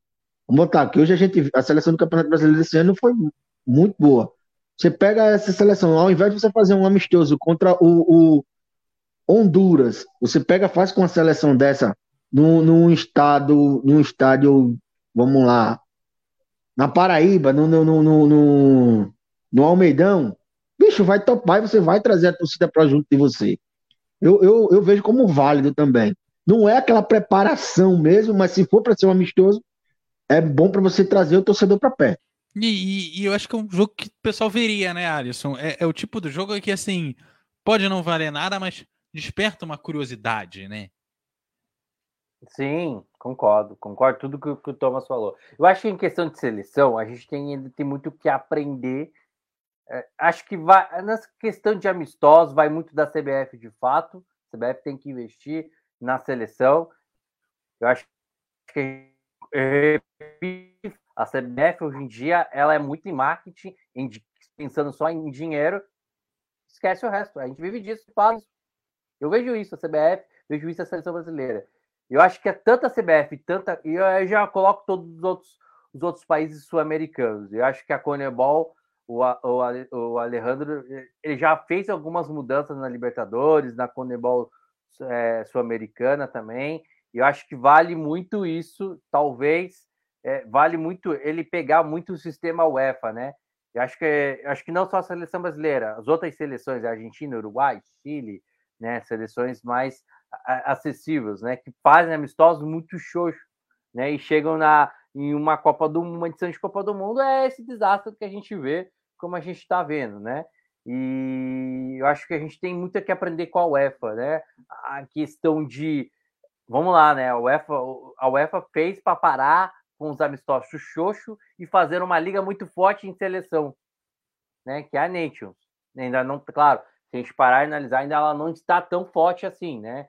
Mas se você já tem alto nível, né? O futebol já está sendo avançado dentro do futebol europeu, quem sabe isso, para a gente, começar a ter repertório, a gente começar a, a ter uma formação, uma formação dentro dos nossos, das nossas seleções, uma formação é, já pronta e preparada, quem sabe ampliar algum campeonato, ampliar alguma amplitude, amplitude dentro do nosso, do nosso futebol. Mas acho que isso é muito trabalho das confederações e também, principalmente, da Conebol aqui. É, e daqui a pouco, né, Couto, rapidinho, fazia até com as equipes, quem sabe, da CONCACAF, né, com as seleções aqui com os Estados Unidos, com o México, com o Canadá, que estão até que chegaram nessa Copa, inclusive, né, que são seleções até mais fortes que a gente poderia enfrentar, por exemplo, na, num amistoso. Então, daqui a pouco, México, conversar né? aí com, com a própria CONCACAF, né, que é mais México, perto, né, né do que a gente daqui a pouco é um ir para a Europa. Né? O México que é gigante, acho que não só para isso, né? Eu acho que a Copa América ela faz sentido pegar tudo, né? Não faz assim, me Exato. desculpa, né? É, sentido só o futebol sul-americano, que já é baixo, você já. Você, é, é, é, complicado, você já vê isso já dentro. Eu acho que faz sentido, muito sentido, a gente pegar num contexto, pegar como antes, né? Você pegar a amplitude do continente em, em si inteiro, você tem um México, né, que é muito forte, que dificulta muito, seria um, um ótimo teste para Argentina e Brasil enfrentarem, né? México, Estados Unidos, que vem crescendo muito no mercado. É, acho que concordo contigo. Acho que dava para a gente reaproveitar, né? É isso. É, já que a gente comentou, é, fechando a questão da seleção brasileira, né? É, o Brasil contra a em Copa do Mundo, a última vitória nossa foi contra a Alemanha na final lá em 2002. Depois a gente perdeu nas quartas para a França em 2006, depois para a Holanda em 2010 tomou o 7 a 1 da Alemanha em 2014 nas semis, aí foi para disputar o terceiro lugar. Aí a gente apanhou é, 3 a 0 da Holanda. É, em 2018 ficamos nas quartas contra a Bélgica, o jogo foi 2 a 1 para a Bélgica, e agora esse empate em 1 a 1 é, na Croácia na prorrogação, 0 a 0 no tempo regulamentar, perdendo nos pênaltis. É, é uma seleção brasileira que tem aí bastante dificuldade contra seleções europeias e é, seria, pensando agora para finalizar a questão da troca de técnico, trazer de fora. Eu sei que o, o, o Tomás já falou é, um pouco mais sobre isso, mas ampliando agora para o Alisson e para o Matheus. É, o que, que tem que ter o próximo técnico da seleção, independente de nome, é qual tipo de é, mentalidade, qual tipo de estrutura, qual tipo de pensamento é, vocês é, esperam começando com o Matheus? É, eu acho que o Tomás até falou bem, né, de trazer uma filosofia nova. Eu até particularmente não tenho um nome assim que que eu falaria aqui que é o meu nome ideal para assumir a seleção brasileira. Eu acho que a gente olha o mercado brasileiro principalmente e não vê grandes opções para apresentar algo diferente. Então a gente vai ter que daqui a pouco buscar um estrangeiro, o próprio Abel Ferreira. Eu gosto do nome que é o José Mourinho, quem sabe, né? Eu acho que é um técnico que poderia também trazer algo de diferente, mas não sei se também é um cara que está disposto a assumir a seleção brasileira. Acho que tem que mudar, tem que mudar a metodologia, tem que mudar a filosofia. Cara, acho que tem muita coisa para mudar dentro da seleção brasileira. Eu acho que o, o técnico é uma parte dessa engrenagem. E, como eu disse, eu não tenho um técnico hoje é, um nome que, que eu gostaria muito de assumir a seleção, mas acho que tem, tem coisas para mudar e eu acho que o, o Brasil vai atrás, muito provavelmente, de um estrangeiro, porque são os técnicos estrangeiros que estão vindo para o futebol brasileiro, que estão conseguindo tornar-se vencedores, e acho que o Brasil deve ir em busca, então, de um estrangeiro para justamente buscar algo diferente, porque a gente está vendo essa distância, principalmente para as seleções europeias, nas últimas Copas do Mundo. A gente está ficando pelo meio do caminho para as seleções europeias, então a gente tem que trazer alguém que possa de fato combater de frente com essas seleções para o Brasil voltar a ser uma seleção competitiva e aí sim, quem sabe, sonhar ainda mais com um Hexa.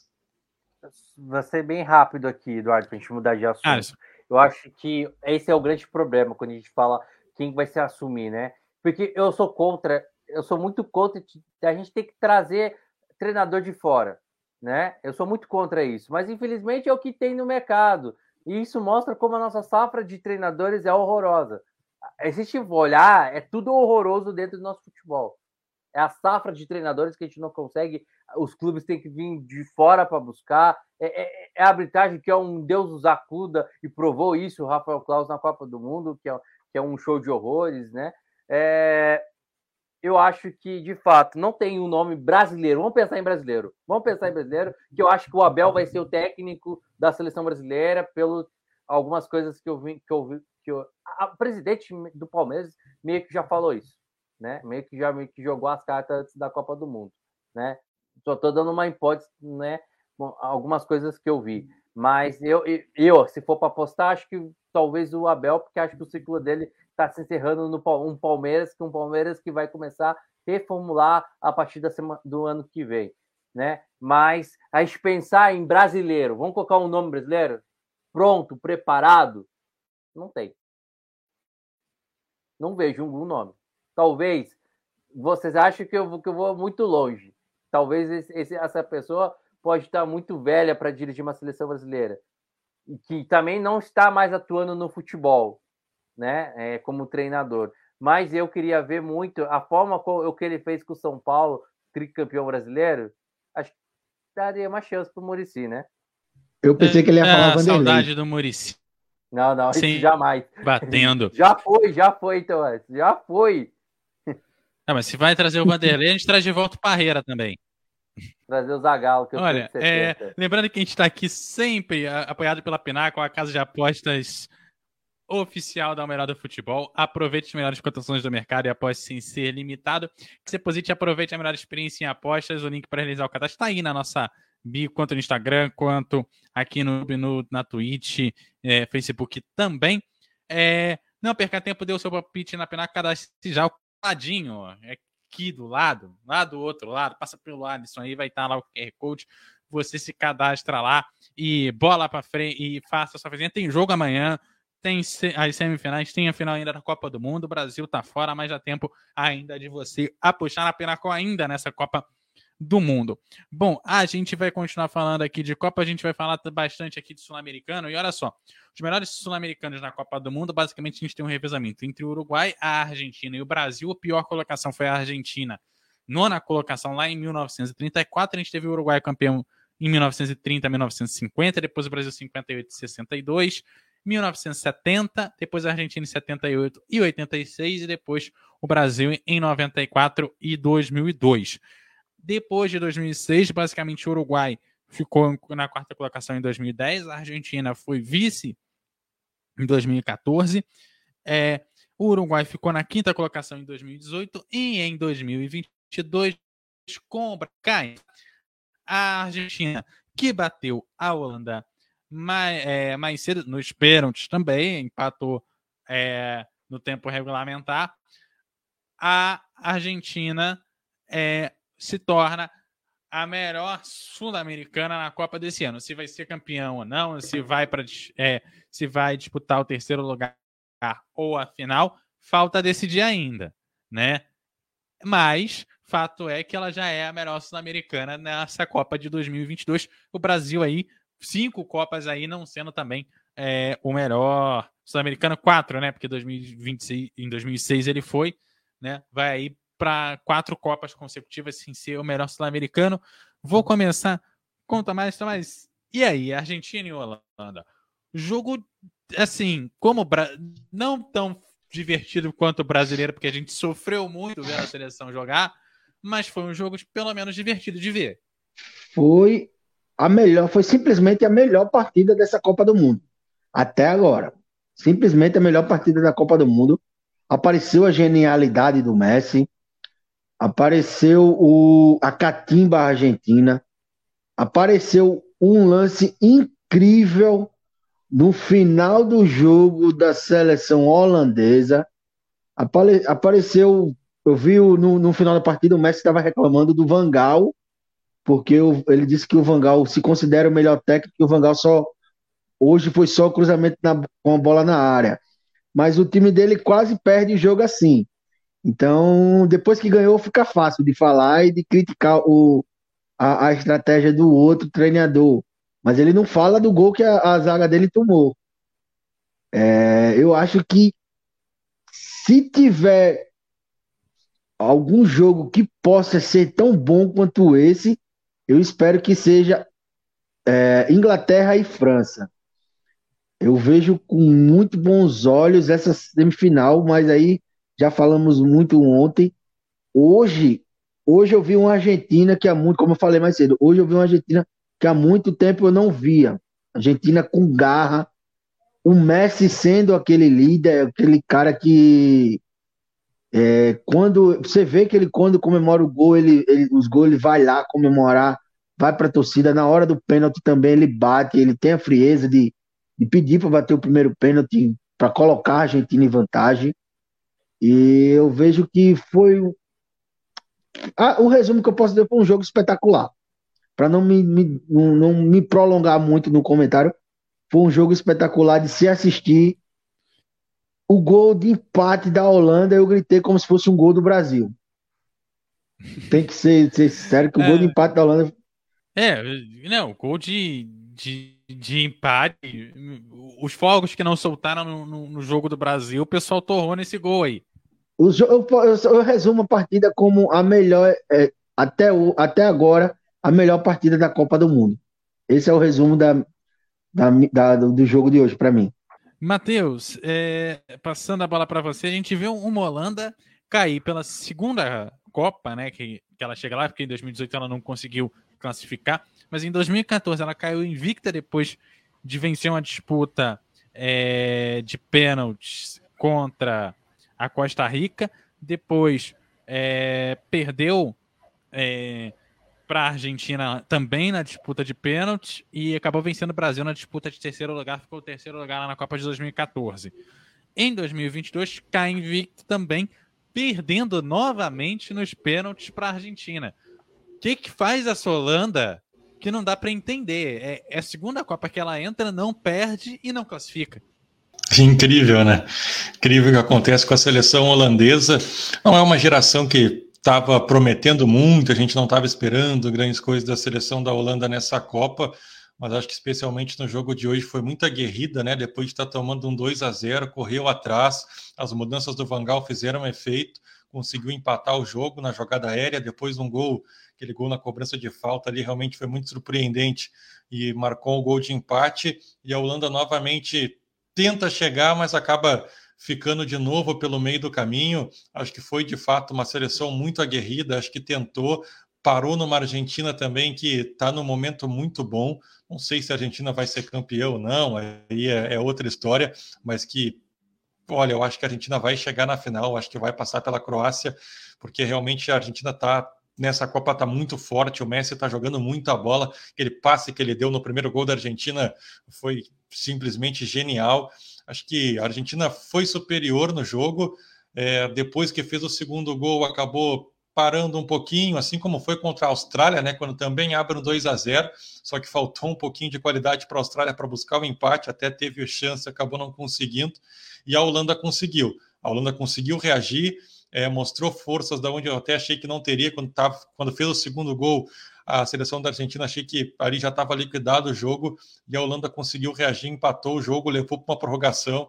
A Argentina foi até melhor na prorrogação, botou a bola na trave, botou o goleiro para trabalhar, acabou indo para os pênaltis. O seu goleiro brilhou, foi bem demais o, o Martinez nos pênaltis e a Argentina acabou passando. Mas realmente a Holanda promete, promete, mas acaba não, não conseguindo é, avançar novamente, não passa das quartas de finais, segue sem o título mundial sempre prometendo, sempre ficando para a próxima.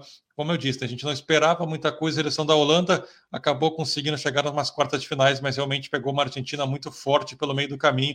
Até fez muito, depois de estar perdendo por 2 a 0 conseguiu empatar, mas de novo fica no meio do caminho. É, a Alisson, a gente viu uma, uma seleção da Holanda que correu atrás desse empate, mas que é, parte do problema dela foi perder as duas primeiras cobranças dos penais. É, uma, é uma Copa do Mundo que a gente vê muita seleção errando os primeiros penais também, né? A Holanda foi mais uma que começou ali e perdeu o primeiro. Eu acho que é uma Copa do Mundo dos goleiros. Acho que a gente tem que. A gente tem que colocar. A gente esquece de colocar o mérito dos goleiros. A gente tem que colocar, né? O goleiro croata hoje foi espetacular. O Chesney defendeu pênaltis muito importantes na Copa, o Courtois também defendendo um pênalti. Eu acho que a gente tem que colocar mérito dos, dos goleiros também. Acho que o goleiro do o goleiro da Argentina, Emiliano Martinez, fez foi, foi tá de brincadeira as defesas que ele ocasionou, né? Falando sobre, sobre o jogo, eu concordo. Melhor jogo que a gente viu na Copa até aqui. Na verdade, os melhores jogos, tudo acontece com a Argentina. Para mim, não sai da minha cabeça Argentina e Arábia. Pela forma que foi, vou voltar e vou falar, né? A forma que foi de emoção, né? De, de, de, de um jogo dramático como foi. Acho que os dois jogos, melhores jogos dessa Copa, envolveram a Argentina jogando, né? E, e, quando eu falo que envolve a Argentina, é porque de fato esse time está determinado, é um time que se uniu e está tá tão, tá tão focado, não só os jogadores, o torcedor faz a diferença. Né? Só para falar isso rapidinho, vou fugir um pouquinho do foco. O torcedor ele faz a diferença. O torcedor argentino que está lá é o torcedor diferente do torcedor brasileiro. O torcedor brasileiro que está lá é boa parte que mora na Europa, que mora ali perto, alguns que, que vêm de fato do Brasil, mas a boa parte que já mora no, no, no continente europeu e vai para lá e tem uma mentalidade diferente. Já pega uma mentalidade de um torcedor de estádio torcedor europeu é diferente do torcedor argentino. Você vê torcedor argentino de praticamente quase os 25 mil torcedores argentinos que estão acompanhando o estádio. Se você for procurar e, e pegar toda a, o histórico, são torcedores que jogam, de, é, são torcedores que veio da Argentina, Buenos Aires, de La Plata, é, de Rosário, né, de Santa Fé são, jogadores, são torcedores apaixonados por futebol e que faz e comove dentro do estádio e comove essa seleção a fazer o que está fazendo até aqui nessa Copa do Mundo. A Holanda, falando agora do jogo, a Holanda, eu acho que ela viveu de altos e baixos. A Holanda, em determinados momentos, ela me mostrou muitas deficiências que eu colocava sempre um ponto de interrogação de como que vai atuar, na forma de proporcionar lá na frente, eu vi muito a Holanda determinadas vezes aquele jogo quando ela foi eliminada contra a Eslováquia né, na, na última Euro, né? Mas a Holanda, ela mesmo, ao mesmo tempo, ela tem um técnico gigantesco que sabe ler a leitura do jogo. Que homem é esse Vangal, né? É, duas Copas do Mundo e não perdeu nenhuma, infelizmente, não, não foi até a final. É, é lamentável a gente dizer isso, né? São duas Copas do Mundo invicto, não perdeu e não consegue. Eu acho que a Holanda, o que ela já fez até aqui, tem que aplaudir, gente. Tem que aplaudir. Desde, desde eu acho que desde a Copa de 2010, após vice-campeonato, a Holanda ela vem desmontada. Ela já trocou mais de 16 técnicos. 16 técnicos. Gente, é muita coisa para uma seleção do tamanho que é da Holanda. Uma seleção que que nos encantou na década de 80, né? Vamos lembrar, vamos, vamos dizer que a seleção Holanda e Brasil, Itália, encantou o mundo na década de 80, né? Com as seleções que tinham.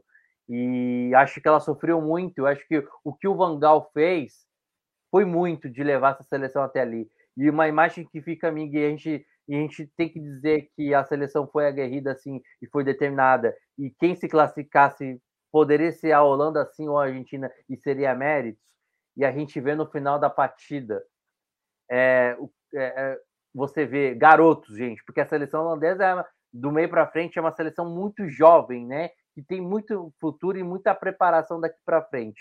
Isso, isso, isso eu anotei e eu coloquei isso muito na minha cabeça. Você vê a roda dos jogadores unidos da seleção holandesa, né? Você não vê jogadores para lá, sentado lá de lá, lá de lá, indo para o vestiário chorando.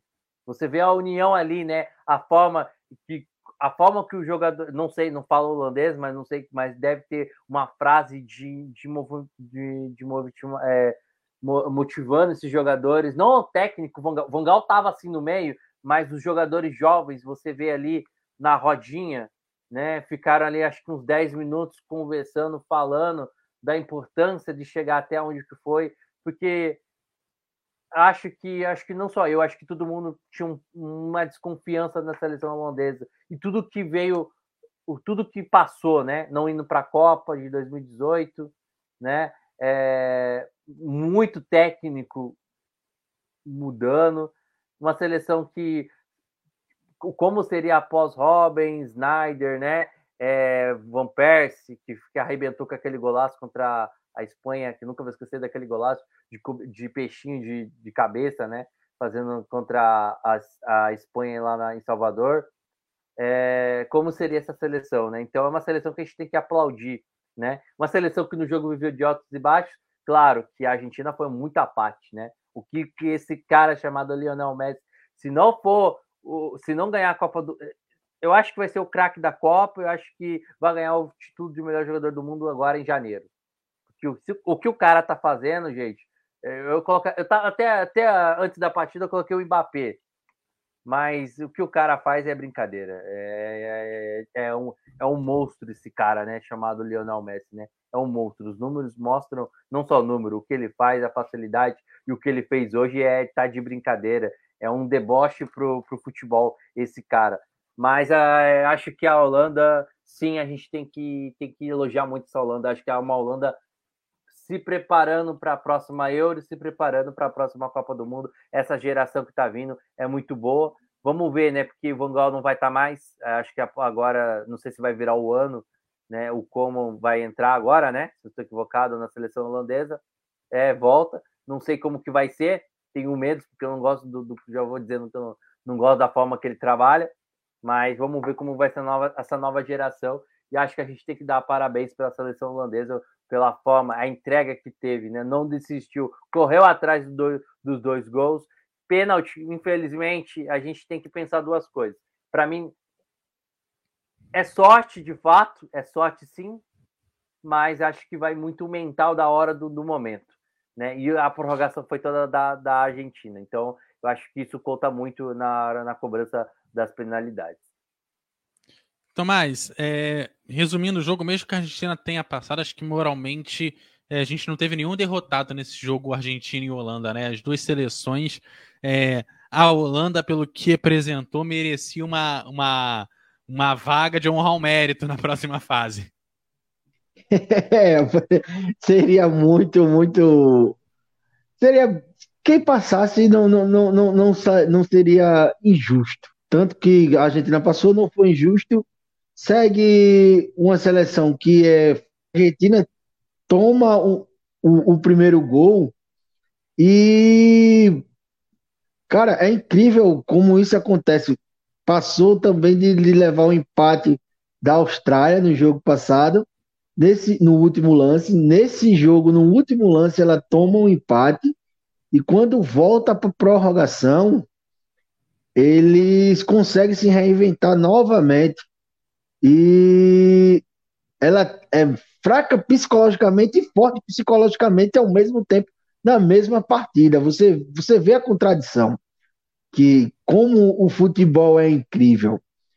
E o pior é que ali o treinador ele já tinha mudado. Você vê no, no o cara que bate o último pênalti, o Lautaro.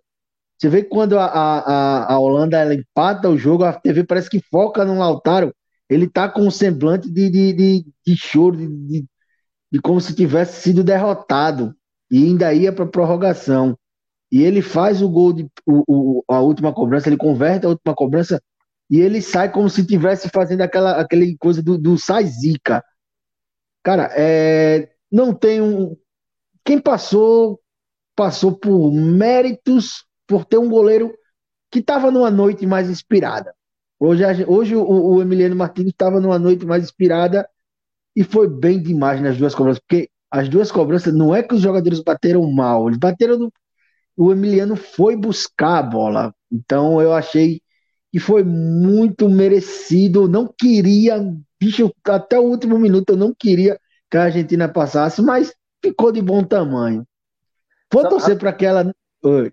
Não, não, terminar, que eu ia falar depois. Vou torcer para ela não chegar à final, para ela perder para a Croácia.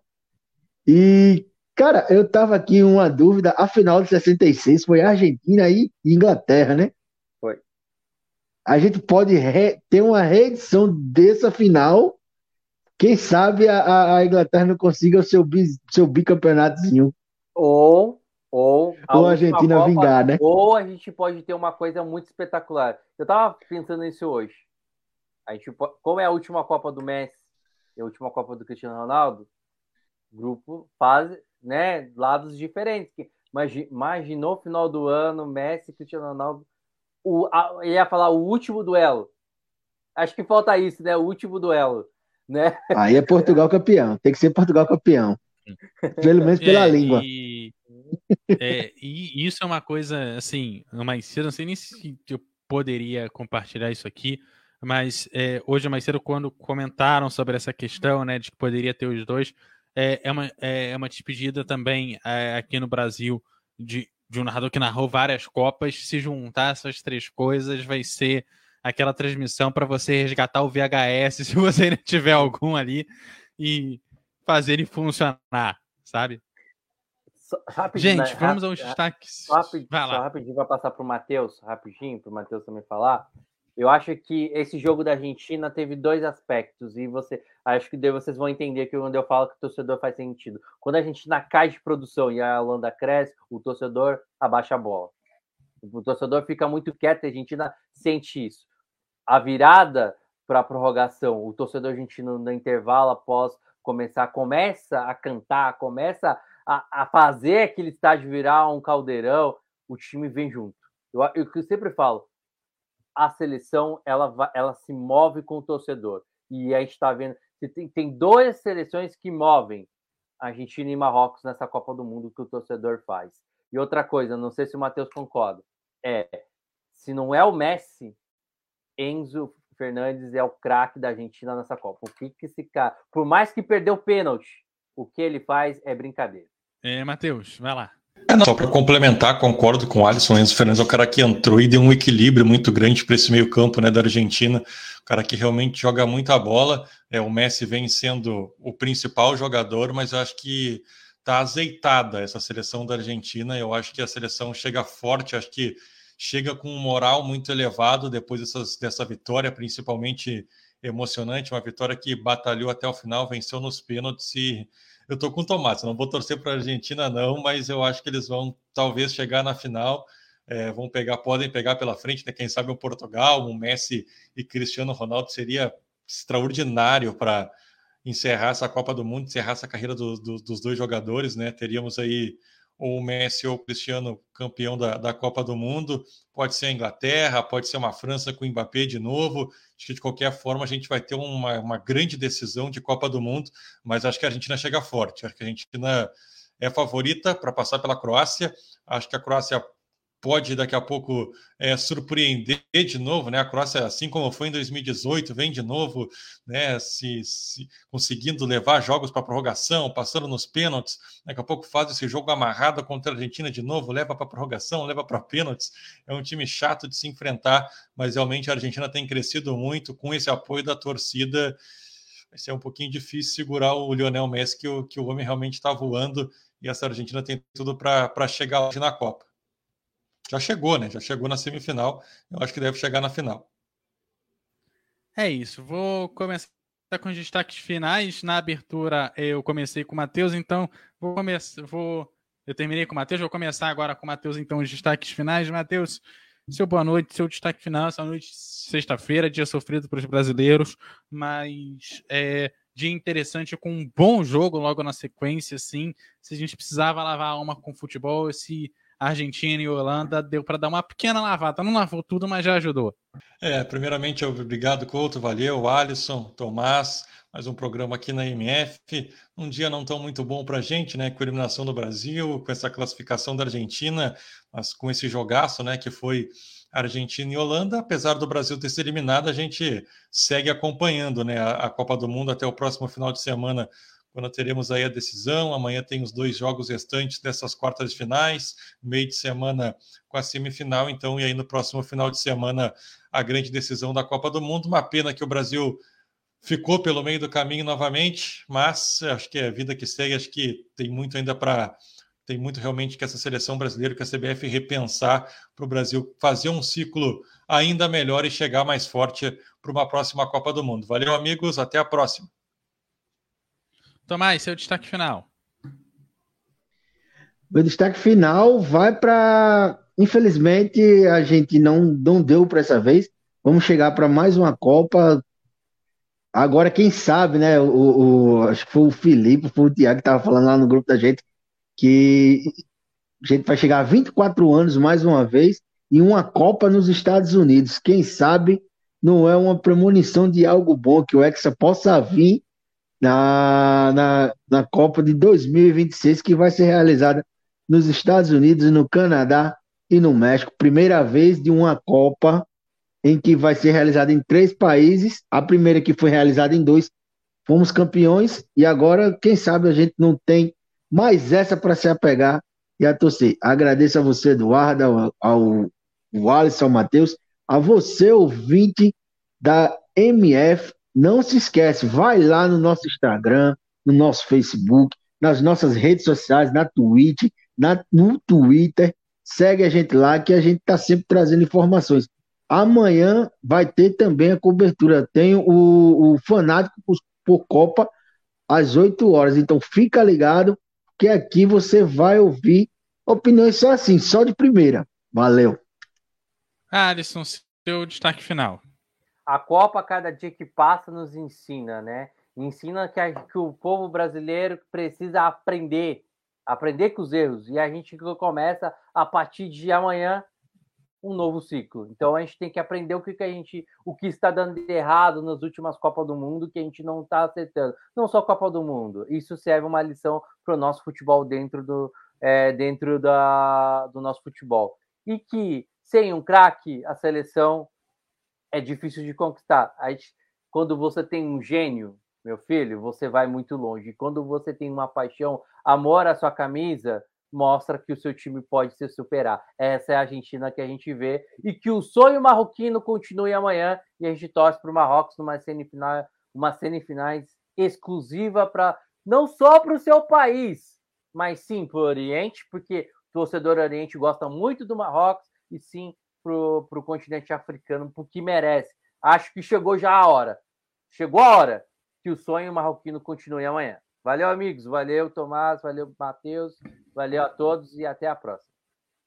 É isso. Amanhã, primeiro jogo, meio-dia, segundo jogo, quatro da tarde, mais à noite, oito horas. Tem aqui o Fanáticos por Copa aqui na O Melhor do Futebol. Acesse no nosso site, melhordofutebol.com. Lá você tem as informações do, do esporte 24 horas por dia. Siga a gente no Facebook, Instagram, Twitter. Galera, aquele abraço.